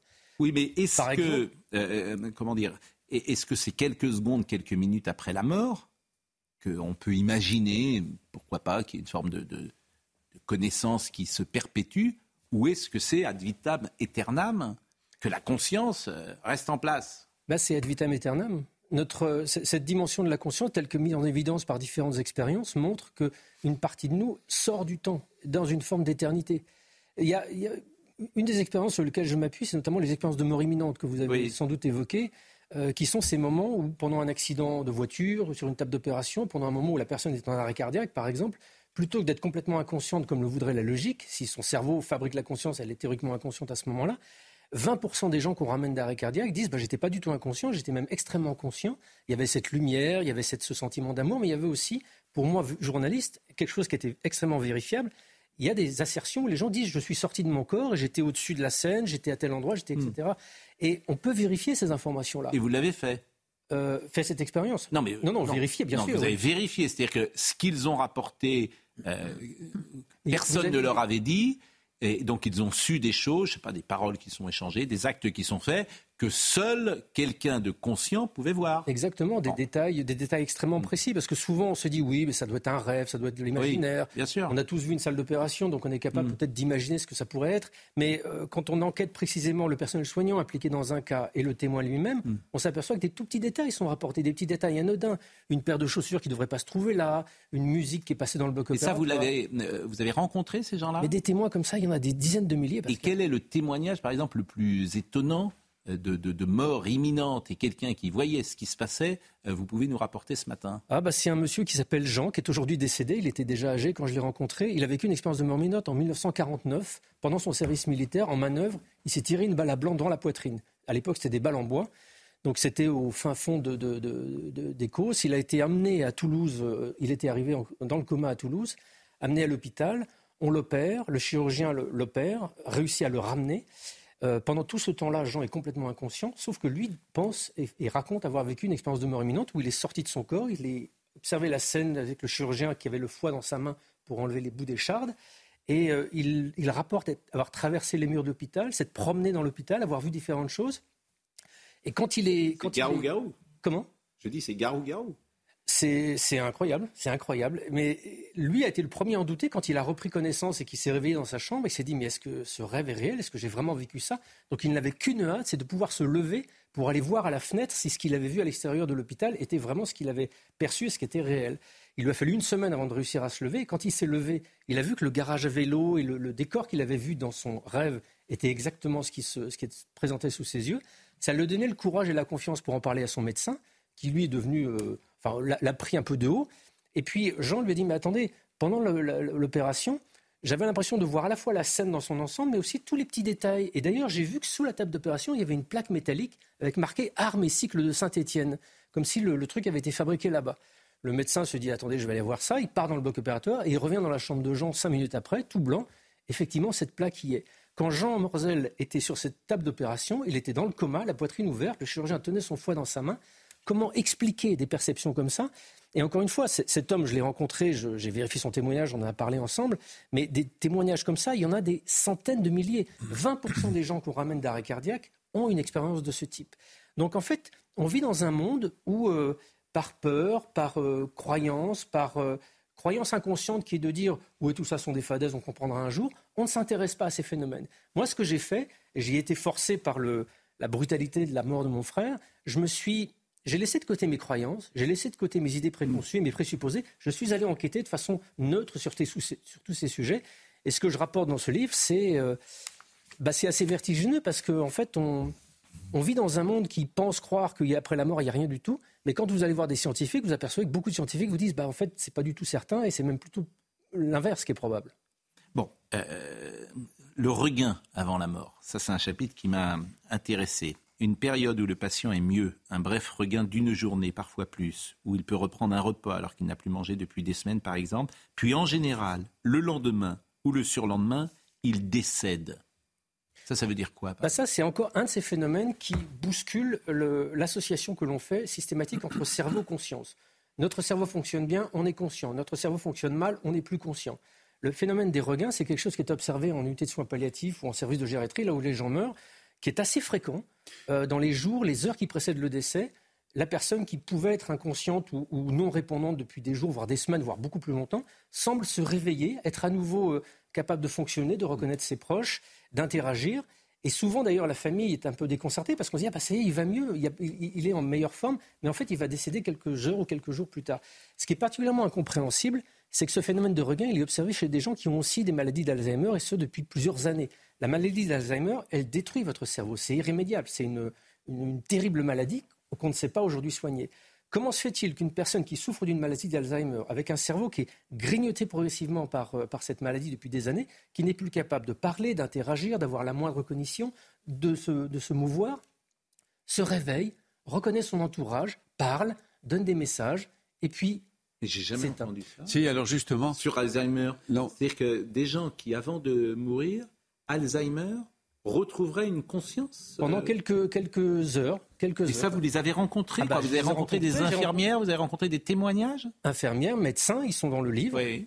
Sans parler d'Alzheimer, monsieur, ce que vous décrivez sous le nom de regain, chez moi à la campagne, en Dauphiné, j'ai souvent entendu les, anciens appeler ça le mieux de la mort. C'est le mieux de la mort. Il va mieux et il va mourir bientôt. Le mieux de la mort. Ça rejoint ce que vous expliquez.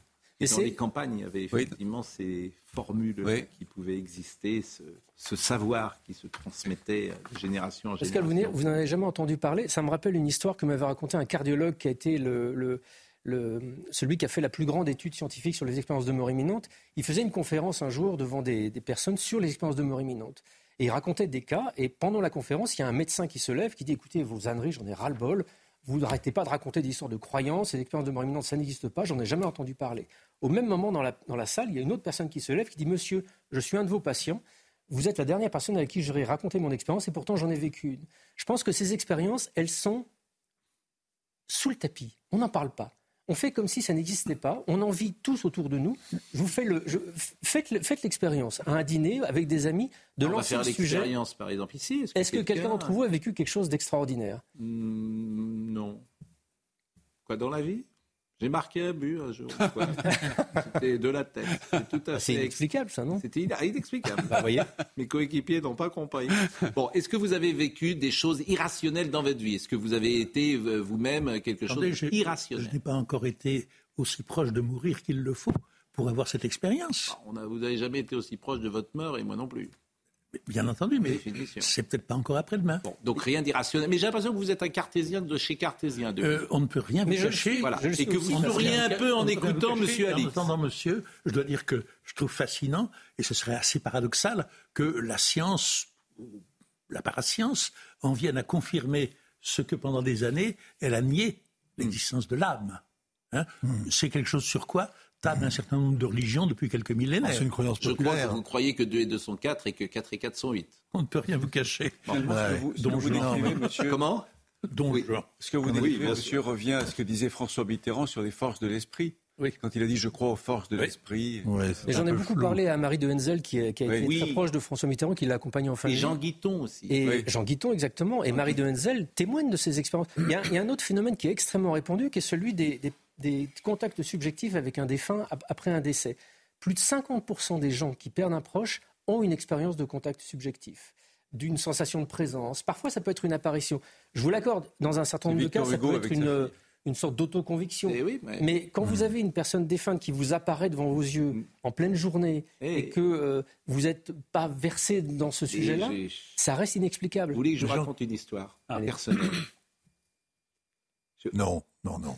Mais je vous raconter, parce que ça me faisait peur quand j'étais enfant. Ma mère avait une amie qui s'appelait Camille. Je vous jure que c'est vrai. Elle avait 18 ans, 19 ans. Et un jour, cette Camille est morte en trois jours, quatre jours, d'une euh, méningite foudroyante à Nantes. Et c'était l'amie intime de ma mère. Et elle avait grandi avec elle. Et quand on était enfant, elle nous racontait ça avec mon frère, on avait peur. Le soir où Camille est morte, ma mère raconte que, elle s'appelle Michel, ma mère, dans sa chambre, elle a entendu Michel. Et elle a vu une ombre dans la chambre et c'était Camille. Mais elle me racontait ça, elle nous racontait ça, on avait 10 ans, on était terrifiés. Donc elle, par exemple, pour reprendre votre euh, sujet du dîner, elle vous raconterait qu'elle a une expérience qu'elle a racontée évidemment toute sa vie. Et vous venez d'en raconter une vous-même Bah, je la raconte moi parce que c'est ma mère qui m'a raconté. Moi, j'ai jamais vu personne au pied de ma chambre. Mais ces expériences sont Venir. extrêmement fréquentes. J'ai reçu Donc, des, des, des lettres mais, ça, de- mais ça nous foutait un peu la trouille. Parce qu'évidemment, c'est. Mais ça fout la trouille si vous laissez ça à distance et que vous n'allez pas in- investiguer ça. Moi, je suis Ah, Qu'est-ce que vous voulez témoins. investiguer? Comment vous faites? Questionner Parce que les témoins. En fait, vous vous dites, bah, bah, le témoin, en l'occurrence, c'est ma mère. Donc, elle est peut-être dans un état d'hypersensibilité. Voilà Oui. ce que tu te dis. De, de- de- très grande émotion, de, de vouloir encore euh, voir ce que tu ne vois pas. Voilà, voilà au fond comment j'analyse. Au fond de moi, comme je suis un peu comme Dominique Jamais, je crois que tu es 204 et 400 et 408. C'est pas sûr. Je crois pas vraiment qu'il y ait des fantômes qui. Vous voyez pas d'avis éternel J'en sais rien, je suis comme vous. Mais comment Non, enquêter par rapport à ce sujet-là Bon, j'en sais rien. Allez voir des psychiatres qui se travaillent sur le deuil. Est-ce que vous êtes familier de ce type de phénomène? Est-ce que c'est un mécanisme de compensation émotionnelle que vous rencontrez souvent? Je pose la les- question, vous avez travaillé sur ce Bah, sujet? Je me rappelle d'une maman qui m'a beaucoup touché, qui m'a écrit après avoir perdu son fils pendant les attentats du 13 novembre, Mm. et qui a vécu une expérience comme ça. Elle a vu son fils, et euh, une part d'elle-même se dit c'est normal, je suis tellement bouleversée par cette mort que c'est moi qui invente. Mais en même temps, c'était Mm. tellement réel et tellement inexplicable que je ne peux pas le croire. Elle en a parlé à son psy. Son psy a eu l'intelligence de lui dire écoutez, madame, vous n'êtes pas la seule à me raconter ce type d'expérience. Je sais que ce n'est pas votre imaginaire, je ne sais pas de quoi il s'agit, mais euh, vous n'êtes pas la seule. Et je pense que déjà, vous voyez, on fait un pas de recul. On sort de cette espèce de certitude qui voudrait dire oui, c'est forcément l'imaginaire, c'est forcément parce qu'ils sont, ils sont tristes. Et quand on fait un travail, non pas avec un seul témoignage, mais quand on essaye d'en analyser 10, 20, 100, 500, et qu'on s'aperçoit qu'il y a des constances, qu'on s'aperçoit qu'il y a des. qu'il y a des euh, ça ne correspond pas, par exemple, avec un, un pic de, de- de la douleur, que, que toutes les explications psychologiques ne tiennent pas.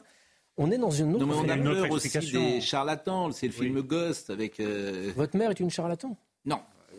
Oh là là. Bon, Non, mais il y a une autre Mitterrand, avait dit aussi, Pascal. Mitterrand avait dit aussi une phrase. Je- L'humanité est tellement terrifiée par la perspective de la mort qu'elle a inventé les religions. Maintenant, c'est la science. Ah bah ça, c'est ce que vous croyez. Oui, bah oui. Bah, c'est une croyance. Oui, bah, enfin, exactement. Et la science maintenant prend le relais et veut consoler les gens de cette perspective qui est terrible pour tout le monde. Moi, c'est comme ça que j'analyse la chose. Mais c'est pas un en, en- en réalité, qu'il n'y ait rien après la mort, c'est inconcevable. Et qu'il y ait quelque chose après la mort, c'est tout aussi inconcevable. Là, Donc on reste sur là. Et on est en train de bricoler dans l'entre-deux, soit avec la science ou la parascience, soit avec la religion. Oui, Voilà mais là, comment vous je vois êtes les sur choses. le, sur le registre de la croyance. Moi, ça m'intéresse pas d'être croyant. Je m'intéresse aux, aux faits. Et dans le bouquin, je n'ai que des faits. C'est pas un livre de réflexion philosophique. La philosophie est très intéressante Mais les sur, la, sur la faits, question de la quand mort. vous dites les faits, vous devriez dire des témoignages. Bah, Parce que moi, je, je crois. Le, euh, dans Ghost, par exemple, ce qui est intéressant, c'est que le personnage fait euh, bouger des pièces. Je ne sais pas si vous vous souvenez. bien sûr, de bien sûr. Mais monsieur, est-ce que vous, est-ce que vous reliez, est-ce que vous reliez ce que vous dites à la religion? Bah, pour moi, la religion, c'est une façon d'organiser une dimension spirituelle qui est constitutive de la réalité. C'est ce qui ressort encore de, de cette enquête.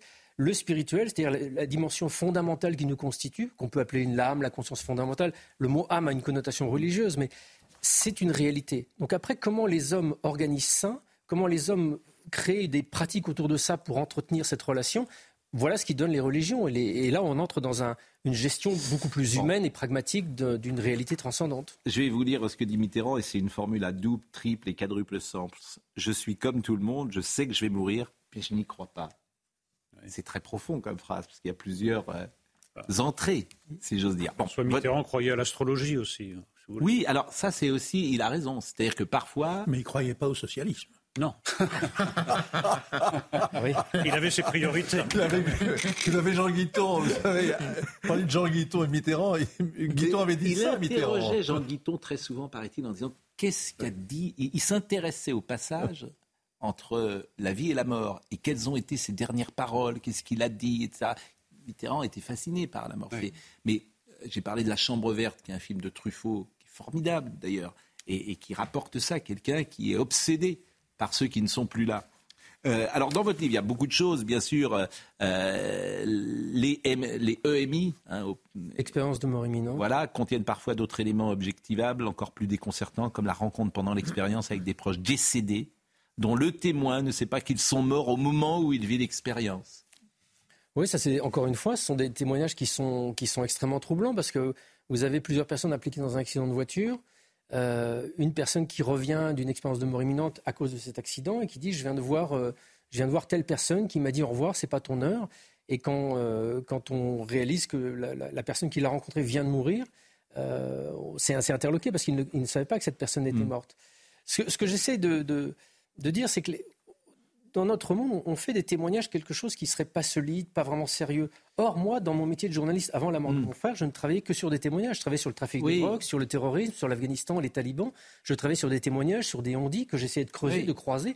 Et c'est en faisant ce travail journalistique d'enquête qui ne se fait pas en un week-end, qui se fait en. J'entends bien on arrive à mettre en évidence. J'entends bien, mais c'est vrai qu'on peut être circonspect. L'équipe du ah bah, docteur Jacob parle très librement de ces sujets, les fantômes à l'hôpital. Laetitia me l'a confirmé. Des collègues ont parfois aperçu des ombres, des formes errantes dans les couloirs là, c'est Lord McCrashley euh, et Fantomas. Une infirmière a senti une main se poser sur son épaule pendant qu'elle faisait la toilette d'un défunt.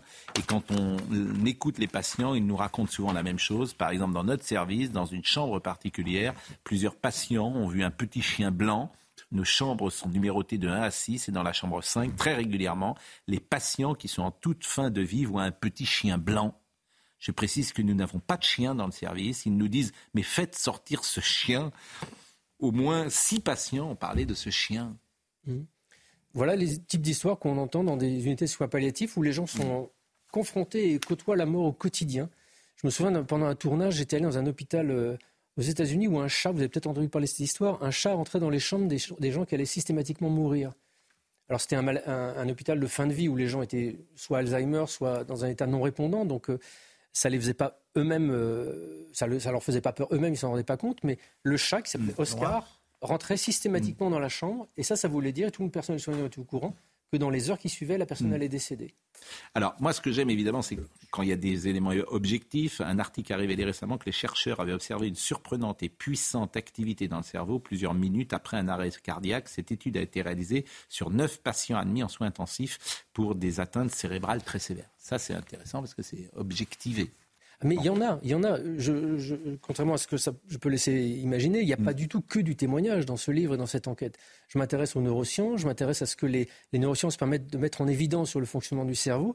Et, et, ce, ce que l'on sait, c'est que les études scientifiques le montrent, quand, après un arrêt cardiaque, entre 10 et 20 secondes suivant un arrêt cardiaque, votre cerveau cesse d'être irrigué il n'y a plus d'oxygénation, il n'y a plus de glucose, il n'y a plus d'énergie qui parvient au cerveau. Donc les, cellules ne fonctionnent plus. Elles sont en pause, elles ne sont pas mortes parce qu'elles vont revenir à la vie si on ranime la personne, mais elles sont en pause. Le peu d'énergie qu'elles conservent sert à garder leur intégrité. Et hmm. pendant ce moment, qui peut durer plusieurs minutes, c'est ce moment où les gens vivent une expérience de mort imminente. Bon, je vous sens en tout cas... Euh,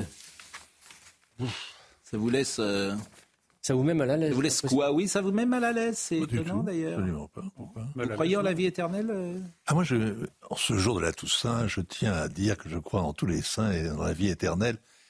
Alléluia. Non, mais je. Même là-dessus, il y a d'ironie. Pas Non, du tout. que- Mais pas du tout, c'est vrai. C'est la vie. D'ailleurs, ça serait vous plus la vie immortelle, si vous Non, vous parliez de Guiton et de Mitterrand. Alors, je sais pas si la phrase, c'est sans doute apocryphe, que Guiton s'en vantait beaucoup, que Mitterrand vienne le voir, mais euh, il racontait plus ou moins que Mitterrand lui avait demandé de résumer en deux minutes, euh, non, pas en deux minutes, en 30 secondes euh, sa philosophie. Il lui avait dit, mais, soit le monde est un chaos et je sors mon revolver, soit le monde est une énigme et j'essaie d'avancer vers le mystère suprême. Voilà. Ouais, Pascal, je vais- convenu à Mitterrand. Je vais résumer ma, ma philosophie en une formule. Moi, je crois que les morts vivent en moi, mais je ne crois pas que les morts vivent hors de moi. Voilà, Mais tu crois à la vie voilà ma éternelle position. Ben non, justement. Pardon Tu ne crois pas à la vie éternelle Non, je, je crois qu'ils vivent le temps que je vis, puisqu'ils vivent dans mon souvenir, mais je ne pense pas qu'ils vivent hors de On moi. n'ira pas Voilà. tous en paradis. Non. Alors certainement pas. Je Donc, crois absolument. Non, parce que là, c'est les fables, c'est autre chose. Parce C'est un là, c'est-. Non, pas du tout. Ah bon Le, le- Ah, le si. paradis, le- l'enfer et le purgatoire, c'est des, c'est des fables pour enfants. On peut tout à fait imaginer une vie immortelle qui ne prenne pas la, la forme du Mais paradis. demande de purgatoire. pas- je demande, Non, mais ce qui est- rigolo, c'est que vous- vous basculez en le permanence. Même, le- même beaucoup de chrétiens le savent très bien que c'est un a- truc pour enfants. Mais, L'enfer, mais- le mais- mais- purgatoire. mais je vais faire venir un exorciste sur ce plateau. Vous êtes le, le- le diable. Euh, pas du Non, tout. c'est démon. assez ordinaire. De, de- Sans- Pas du tout. On peut le croire à l'immortalité de l'âme sans croire à des fables ce que, pour ce que j'ai enfants. essayé de faire dans ce bouquin, c'est justement sortir le débat de ce que je crois intimement et ce que je projette sur l'extérieur. j'ai- compris ce que vous voulez effectivement C'est intéressant d'avoir des discussions philosophiques Oui. sur ce que chacun croit. Oui. Mais, Non, mais, euh, on peut peut-être aborder la question de la mort en dehors des croyances. Il y a Oui, bah, c'est- le sens, effectivement, c'est ça qui nous intéresse le plus, bien évidemment, c'est d'objectiver au maximum euh, Il y a deux choses. notre qui- débat. Il y a deux choses qui Oui. Hmm. sont difficiles à prouver. C'est que Dieu n'existe pas et c'est que Dieu existe.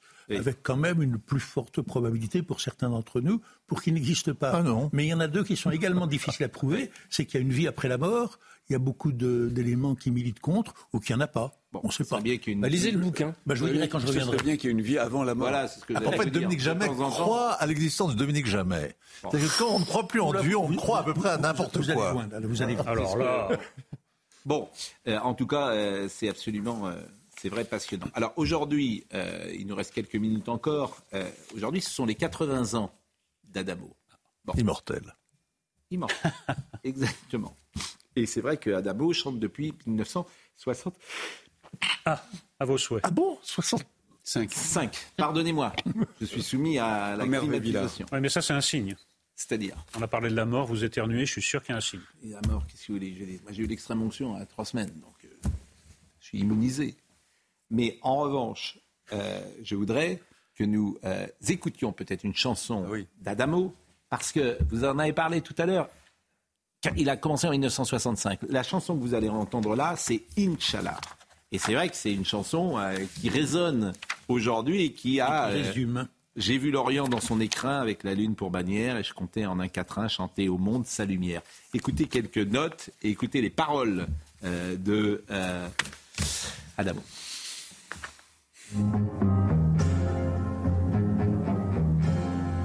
Le chemin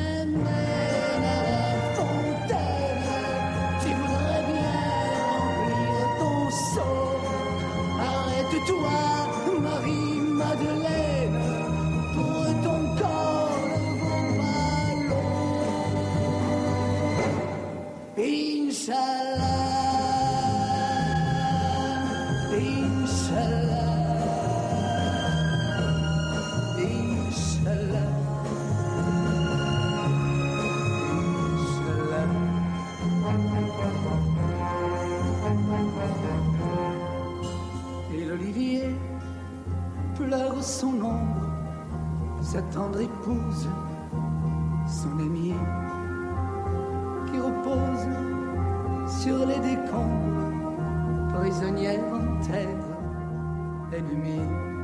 Et vous disiez tout à l'heure, euh, André, que lorsque cette chanson est sortie, il a été taxé d'être suppôt d'Israël. Exactement, oui. oui J'ai vu un documentaire récemment sur lui. D'ailleurs, il est passé très près de la mort, Adamo. Il a eu des problèmes cardiaques importants. Et sur la chanson d'Inch'Allah, il expliquait qu'il avait été accusé d'être un suppôt d'Israël. Et lui avait causé beaucoup de, beaucoup de soucis, oui. Mais il assumait totalement sa chanson, qui est très belle d'ailleurs. Oui, c'est une chanson euh, de réconciliation. il y a deux peuples, je souhaite deux États. C'est ça. que- Parce qu'il y a, la, il y a, vous savez, euh, Requiem pour 6 millions d'âmes. Oui. Hein les, les Juifs qui ont fait pousser 6 millions d'arbres. Et il y a Inch'Allah. Ça paraît contradictoire, ça va ensemble. On va écouter euh, Somaya Labidi dans une seconde, mais euh, Gauthier Lebret, euh, à- dès 9h, nous rappelait et nous informait que la une de Valeurs Actuelles, c'était Gérald Darmanin, avec une interview en longueur. Euh, cette interview, euh, Valeurs Actuelles paraît demain, sans doute? Exactement, et des confidences, plus qu'une interview, ça prend la forme de confidence, mais il a reçu les journalistes de Valeurs Actuelles, effectivement, place Beauvau. Et donc, euh, c'est forcément une, une qui va faire réagir, on le disait tout à l'heure, puisque euh, Gérald Darmanin euh, décide de s'adresser aux lecteurs de Valeurs Actuelles. Et il était, je rappelle, il y a la semaine dernière dans le JDD, et déjà sur France Inter, on entendait que euh, il s'exprimait dans le JDD, journal d'extrême droite. Donc là, ça risque de faire encore réagir. Emmanuel Macron, quand il avait fait une interview dans Valeurs Actuelles, même chose, il s'en était pris euh, plein la figure, si vous me passez l'expression. Et donc, je peux vous dire euh, les grandes lignes de cette interview. Gérald Darmanin dit que s'il n'avait pas de résultat, ça ferait, ça ferait pas trois ans qu'il serait euh, ministre de l'Intérieur. Il défend euh, son bilan. Il dit, par exemple, après l'attentat contre Dominique Bernard, j'étais frappé par le fait que les élèves étaient choqués par les images qu'ils avaient vues de leur professeur poignardé, moins par l'événement en tant que tel. Euh, Il y a des petites phrases aussi euh, assassines euh, qui peuvent faire sourire. Il dit Éric Zemmour a perdu dans la circo la plus facile du Var. Edoui Plenel n'a pas été élu par personne. Chez moi, je suis élu et réélu. Voilà, donc ça sera à lire dans les colonnes de Valeurs Actuelles et ça fera très certainement réagir. il parle aussi de, sa, de sa loi qui doit venir en décembre. Entre le délinquant et la nounou, vous choisissez la nounou. Moi aussi, et c'est l'objet du projet de loi, être d'une extrême fermeté envers ceux qui ne respectent pas nos valeurs et mieux intégrer ceux qui travaillent et qui ne posent aucun problème. Fait même qu'il s'adresse à Valeurs Actuelles va dessiner une ligne politique, bien sûr, et puis aussi un comportement et une euh, indépendance d'esprit euh, également, une particularité. Voilà ce qu'il veut incarner, la fermeté, l'ordre et parler aux Français de droite. Ça tombe bien, ils sont plus majoritaires que les Français de gauche en ce moment. Non, mais c'est intéressant. c'est intéressant. Euh, la, la- comment dire, le, le chemin de Gérald Darmanin, qui est courage, indépendance Il d'esprit. fait pas la une de Libération en ce moment, c'est vrai. Exactement, mais euh, c'est pas mal. Je disais tout à l'heure qu'il n'y a pas de courage, souvent chez les hommes politiques. Ben voilà quelqu'un qui a le courage de ses convictions. Oui, enfin, moi, à mon modeste niveau, quand j'étais au gouvernement, j'ai donné une interview à Valeurs Actuelles. Oui, oui mais à l'époque, c'était pas. euh, euh, C'était déjà, un pas journal- ministre de l'Intérieur c'était sans déjà vous un faire- journal de droite et j'étais Oui. déjà de gauche. Oui, mais quand est-ce que vous étiez au gouvernement? En 2014, 2016, 2017. Il y a un siècle. Ah vous voyez ce que je veux dire? C'est-à-dire que no- notre monde a tellement changé. Il s'est tellement. Je sais qu'il ne faut pas employer ce mot, mais euh, j'allais dire hystérisé, mais il ne faut jamais employer maintenant ce mot. Euh, Il est trop connoté. Polarisé Oui, bien sûr. C'est-à-dire que ce que vous pouviez faire, les- les- les- l'esprit de nuance qui existait encore, ou de tolérance qui existait en 2014, n'existe absolument plus euh, aujourd'hui. Somaya Labidi nous rappelle les titres. On parlera de Fabio Grosso et on parlera de l'Arabie Saoudite. Ça va, je suis pas aujourd'hui trop tyrannique avec Voilà, vous êtes susceptible, hein, en plus. Ah. en plus d'être tyrannique. Somaya. Le Hamas annonce la mort de sept otages, dont trois étrangers dans le bombardement du camp de Jabalia. Un bombardement condamné par l'Arabie saoudite. De son côté, Israël se justifie. L'opération visait un commandant du Hamas, déclare l'État hébreu. Gérald Darmanin appelle à une grande vigilance autour des lieux de culte chrétiens pour la Toussaint. Dans un télégramme, le ministre de l'Intérieur rappelle, je cite, le niveau très élevé de la menace terroriste et la persistance des tensions au plan international qui exigent le maintien d'une extrême vigilance, notamment vis-à-vis des manifestations et des lieux à caractère religieux. Et puis à l'approche de l'arrivée de la tempête Kiran, trois départements vont passer en vigilance rouge ce soir à minuit. 17 passeront en orange. Un gros quart nord-ouest de la France se prépare à affronter à partir de ce soir la très forte tempête automnale, avec des rafales pouvant atteindre 170 km/h associées à de fortes pluies. Bon, on va parler sport. Euh, Je remontre la une de l'équipe, le silence qui agace. Je disais tout à l'heure que je pense que ça n'agace que les supporters, que les journalistes de l'équipe. Mais il faut bien savoir que Fabien Galtier était l'homme de Bernard Laporte et que Bernard Laporte est l'homme qu'il faut abattre pour le journal L'équipe. Et l'équipe a fait une campagne d'ailleurs euh, à charge sur euh, Bernard Laporte pendant des semaines et des mois. Donc Galtier étant lié à Bernard Laporte, ils vont vouloir se payer Galtier. Pardonnez-moi de le dire de- de cette manière-là. Tout le milieu le sait et tout le monde sait ce qui est devenu ou ce qui est en train de devenir parfois le journal euh, L'équipe. Hélas. Euh, Votre liste d'amis s'allonge. Mais non, mais c'est vrai. Je veux dire, qu'est-ce que vous voulez? Je vous dis, lisez l'équipe. Lisez l'équipe et vous allez comprendre. Ça, c'est pas nouveau. Puisqu'à l'époque d'Aimé Jacquet, vous l'avez dit tout à l'heure, ils avaient déjà essayé de, de- Oui. d'abattre Aimé Jacquet. Oui, mais c'était vraiment immonde. Ah oui, Oui, c'était affreux. Oui, mais, euh, je veux dire, il y a une- il y a- c'est vrai qu'il y a un positionnement politique euh, qui existe aujourd'hui, même dans ce journal de, de sport, qui est frappant lorsqu'on le lit euh, régulièrement. Ce qui est mon cas. Euh, Fabio Grosso, euh, ce qui s'est passé dimanche aurait pu être une tragédie sur Instagram, et cela euh, l'a certainement été pour le sport et pour ceux qui l'aiment. Il a euh, je ne sais combien de points de suture. Euh, 12.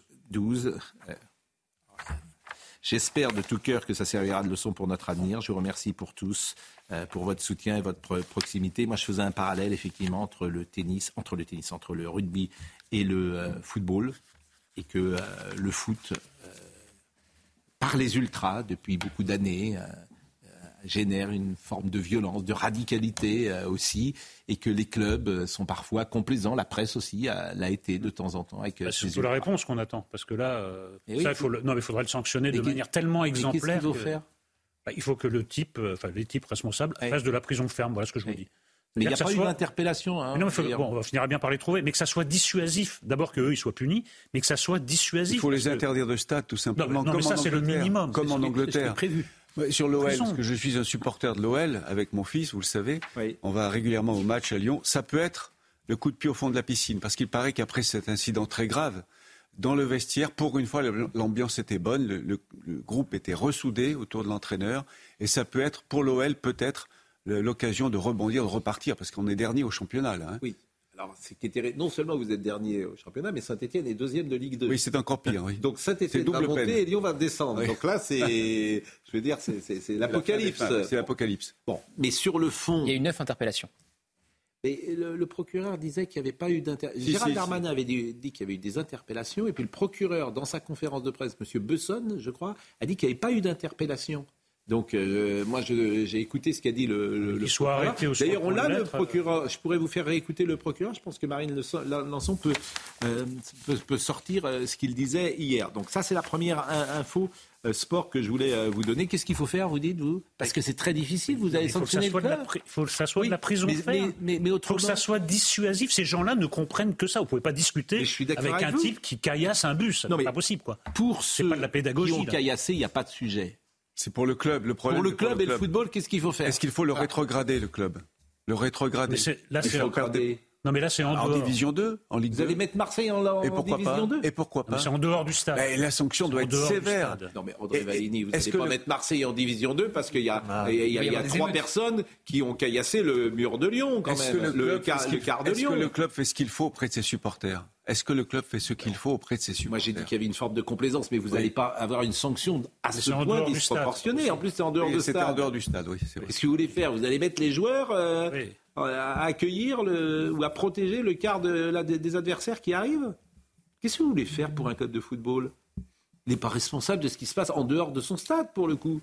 Même s'il a de la complaisance pour ses ultras. Punir les responsables. Mais c'est c'est Les compliqué. responsables de ce qui les auteurs des faits, Bah oui. pas les responsables du club alors. Bah, ils sont pas, de- c'est pas dans le stade. S'il y avait eu un défaut de sécurité dans le stade, en effet, la question Écoutez le proc, Monsieur Besson, ce qu'il disait dans sa conférence de presse, parce que moi j'ai été très étonné qu'il n'y ait pas d'interpellé. Écoutez-le. Le bus sans s'arrêter, qui est escorté euh, par euh, les services de police, est visiblement repéré. Et là, il y a, un, déchaînement de violence et les supporters environnants euh, se saisissent d'un certain nombre d'objets. On a d'ores et déjà déterminé une bouteille en verre et les jettent sur le bus du staff et des joueurs de l'Olympique lyonnais. La vitre avant droite, comme vous l'avez pu la constater, est brisée. Et Fabio Grosso va être sévèrement blessé, hein, puisqu'il va se voir apposer un certain nombre de points de suture avec euh, une blessure qui part euh, du, front au-dessus de l'arcade sourcilière, qui passe sur la paupière. L'effet aurait pu être euh, d'une gravité encore supérieure et qui s'arrête à peu près au niveau de la pommette. Une dizaine de points de suture et une ITT que nous avons fait révéler hier soir, hein, parce qu'on voulait quelque chose d'objectif, de rapide et d'important par des médecins se trouvant au stade. Une ITT très importante de 30 jours. Bon, euh, voilà ce qu'on pouvait dire sur euh, ce, ce sujet. Avant euh, d'évoquer l'Arabie Saoudite qui va donc organiser euh, la Coupe du Monde en 2034, je voulais vous dire que euh, c'est assez exceptionnel, mais en tennis, alors maintenant, dès le deuxième jour, il n'y a plus aucun Français en lice. Ça fait un moment hein, que ça dure, ça. Oui. euh, Non, mais tennis français morne pleine, c'est inouï. c'est le master en ce Des moment, comme années, vous le des savez. années, oui, bien sûr. Bah oui, la dernière fois qu'on a gagné un, un tournoi, c'était en 83, certes. Et là, il y a, euh, le deuxième jour, on est mardi, il n'y a plus aucun. Enfin, Ah, là, vous parlez du Grand Chelem, mais même les, les- les tournois de moindre importance, on ne les gagne pas. Très Et puis, sachez-le, parce que je sais que vous êtes de Guérande, et c'est la première fois, l'équipe de Guérande accède pour la première fois de son existence au septième tour de la Coupe de France. Donc je sais que vous êtes un citoyen de Guérande. Le football, je ne suis pas sûr que vous sachiez que le ballon est rond, mais, mais- mais je ne pense pas que... que... Il n'y a aucune condescendance dans votre propos. Bah, pas de ça vous passionne pas le foot Ah, bah, Vous avez vu un match de foot un, Non, un jour oui, en... oui, quand même. Mais dans, dans un stade? Oui, oui, les grands trucs, oui, oui, bien sûr, il y avait qu'un ballon. oui. Et donc la dernière chose dont je voulais vous parler, c'est effectivement la euh, Coupe du Monde en 2034 en Arabie Saoudite. Pour une raison simple d'ailleurs, il n'y a que l'Arabie Saoudite qui est candidate en 2034. Donc euh, Être une dictature est devenu un critère, en fait. Pour organiser une Coupe du Monde. La Russie, le Qatar, l'Arabie Saoudite. Donc on l'aura jamais. On l'a eu. L'a eu. Non, mais c'est- cohérent. Le foot, le foot, en fait, est hors sol, en, en- en réalité. C'est-à-dire que toute la journée, vous entendez parler des droits de l'homme, d'écologie, et vous donnez systématiquement, alors soit à des pays qui n'ont rien à faire ni des droits de l'homme ni de l'écologie, ou alors on le donne à des gens qui ne sont pas des, des dictatures, mais on va l'organiser sur trois continents. Ça date pas d'hier, en Argentine, euh, quand elle était organisée. euh, on va essayer de pondérer quand même de ce que vous avez dit, parce que les, les- les dict- vous, vous avez un œil d'occidental pour juger ce qu'est une dictature ou L'Arabie pas. Saoudite n'est pas une dictature? Le Qatar n'est pas une dictature? La Russie n'est pas une dictature? Bon, je, je- je- Il me semble. Je, je peux. Je, je crois que c'est assez factuel quand même. Ce, ce- ce sont des pays effectivement euh, où il y a Les, vous avez raison, les oppositions peuvent s'exprimer librement. Extrêmement je pense. Les oppositions opinions sur rue. Ouais, Les championnats du monde doivent être organisés en Suisse. Bon, non, ou à mais- Monaco. Non, mais bon, alors c'est que 12 des ans après démocratiques, dictature. non, non, 12 ans après le Qatar, l'Arabie Saoudite aura de- 12 ans après le Qatar. je rappelle que Karim Benzema joue aujourd'hui en Arabie Saoudite. 12 ans après, euh, donc euh, l'Arabie Saoudite aura très probablement le droit à sa propre Coupe du Monde de football en Pas de 2034. La FIFA a partagé hier des déclarations d'intérêt en vue de cette organisation des Coupes du Monde 2030 et 2034. Si l'Arabie est seule en lice, c'est en raison du retrait de l'Australie, ouvrant ainsi à la péninsule la voie royale pour euh, cette organisation. Voilà. Le soft power. L'Arabie Saoudite cherche à- justement à sortir Et bien de sûr. son arriération. C'est le euh, sport washing. Jusqu'à C'est présent. le soft power. Ouais. C'est ce qu'on appelle le soft power. Non, mais bon, euh, il Oui, faut être- reconnaître que le beau, MBS. match Arabie Saoudite-Israël. Oui, alors là où vous avez raison, c'est que si effectivement, par exemple, l'Israël et l'Iran euh, sont qualifiés en 2034, puisque l'Iran avait une équipe de football euh, de qualité, ça peut effectivement. Mais bon, Il y a un mois, c'était envisageable, ça ne l'est plus. que sera-t-on en 2034 Est-ce qu'on aura euh, de- d'expériences de vie, euh, de mort imminente? Est-ce qu'on en aura eu ou pas? Ou est-ce que nous serons euh, de vie Une expérience de vie imminente, c'est intéressant. Bon, vous faites beaucoup de conférences, je crois. Vous allez être dans la région de Nantes ces prochaines heures. À Guérande samedi soir. Mais oui. exactement. Euh, j'ai- bah, parce qu'il y a eu beaucoup de messages qui sont arrivés pendant que vous parliez. Beaucoup de gens vont vous écouter. Quand vous faites des conférences, vous êtes, il, y a, il y a devant vous euh, Il y a- 200, il y a beaucoup de 300, monde parce que 400. ce- Les gens sont passionnés. sont passionnés parce que beaucoup de gens vivent ce type de phénomène et sont heureux Mm. de pouvoir justement le permettre qu'on l'exprime et qu'on en parle. Et au, ben, salon, au salon du livre de Brive également, salon du livre de Toulon. C'est chez Harper Collins. Harper Collins. Harper Collins, évidemment, euh, la mort n'existe pas. Stéphane euh, Alix, c'est vrai que c'est passionnant. Tous ceux qui l'ont lu, alors dans la rédaction, tout le monde s'échangeait euh, le livre les dernières heures et, et tout le monde se disait que c'était tout à fait étonnant. Je remercie évidemment Marine Lançon qui était avec nous. Euh, je re- Alors vous voyez, par exemple, je parlais de ma mère tout à l'heure, donc je peux en parler maintenant. J'ai tout entendu, je vais acheter le livre. Bon, je peux lui donner. Avec Hein plaisir, je lui mettrai un petit mot. Bien évidemment. Bon, euh, Virginie Leblond-Tailleb était à la réalisation, Alice Maillet était à la vision. Merci à Grégory qui était au son, Marine Lançon, Benoît Bouteille, bien sûr. Toutes ces émissions sont à retrouver sur cnews.fr. Merci beaucoup et dans une seconde, la messe de la Toussaint.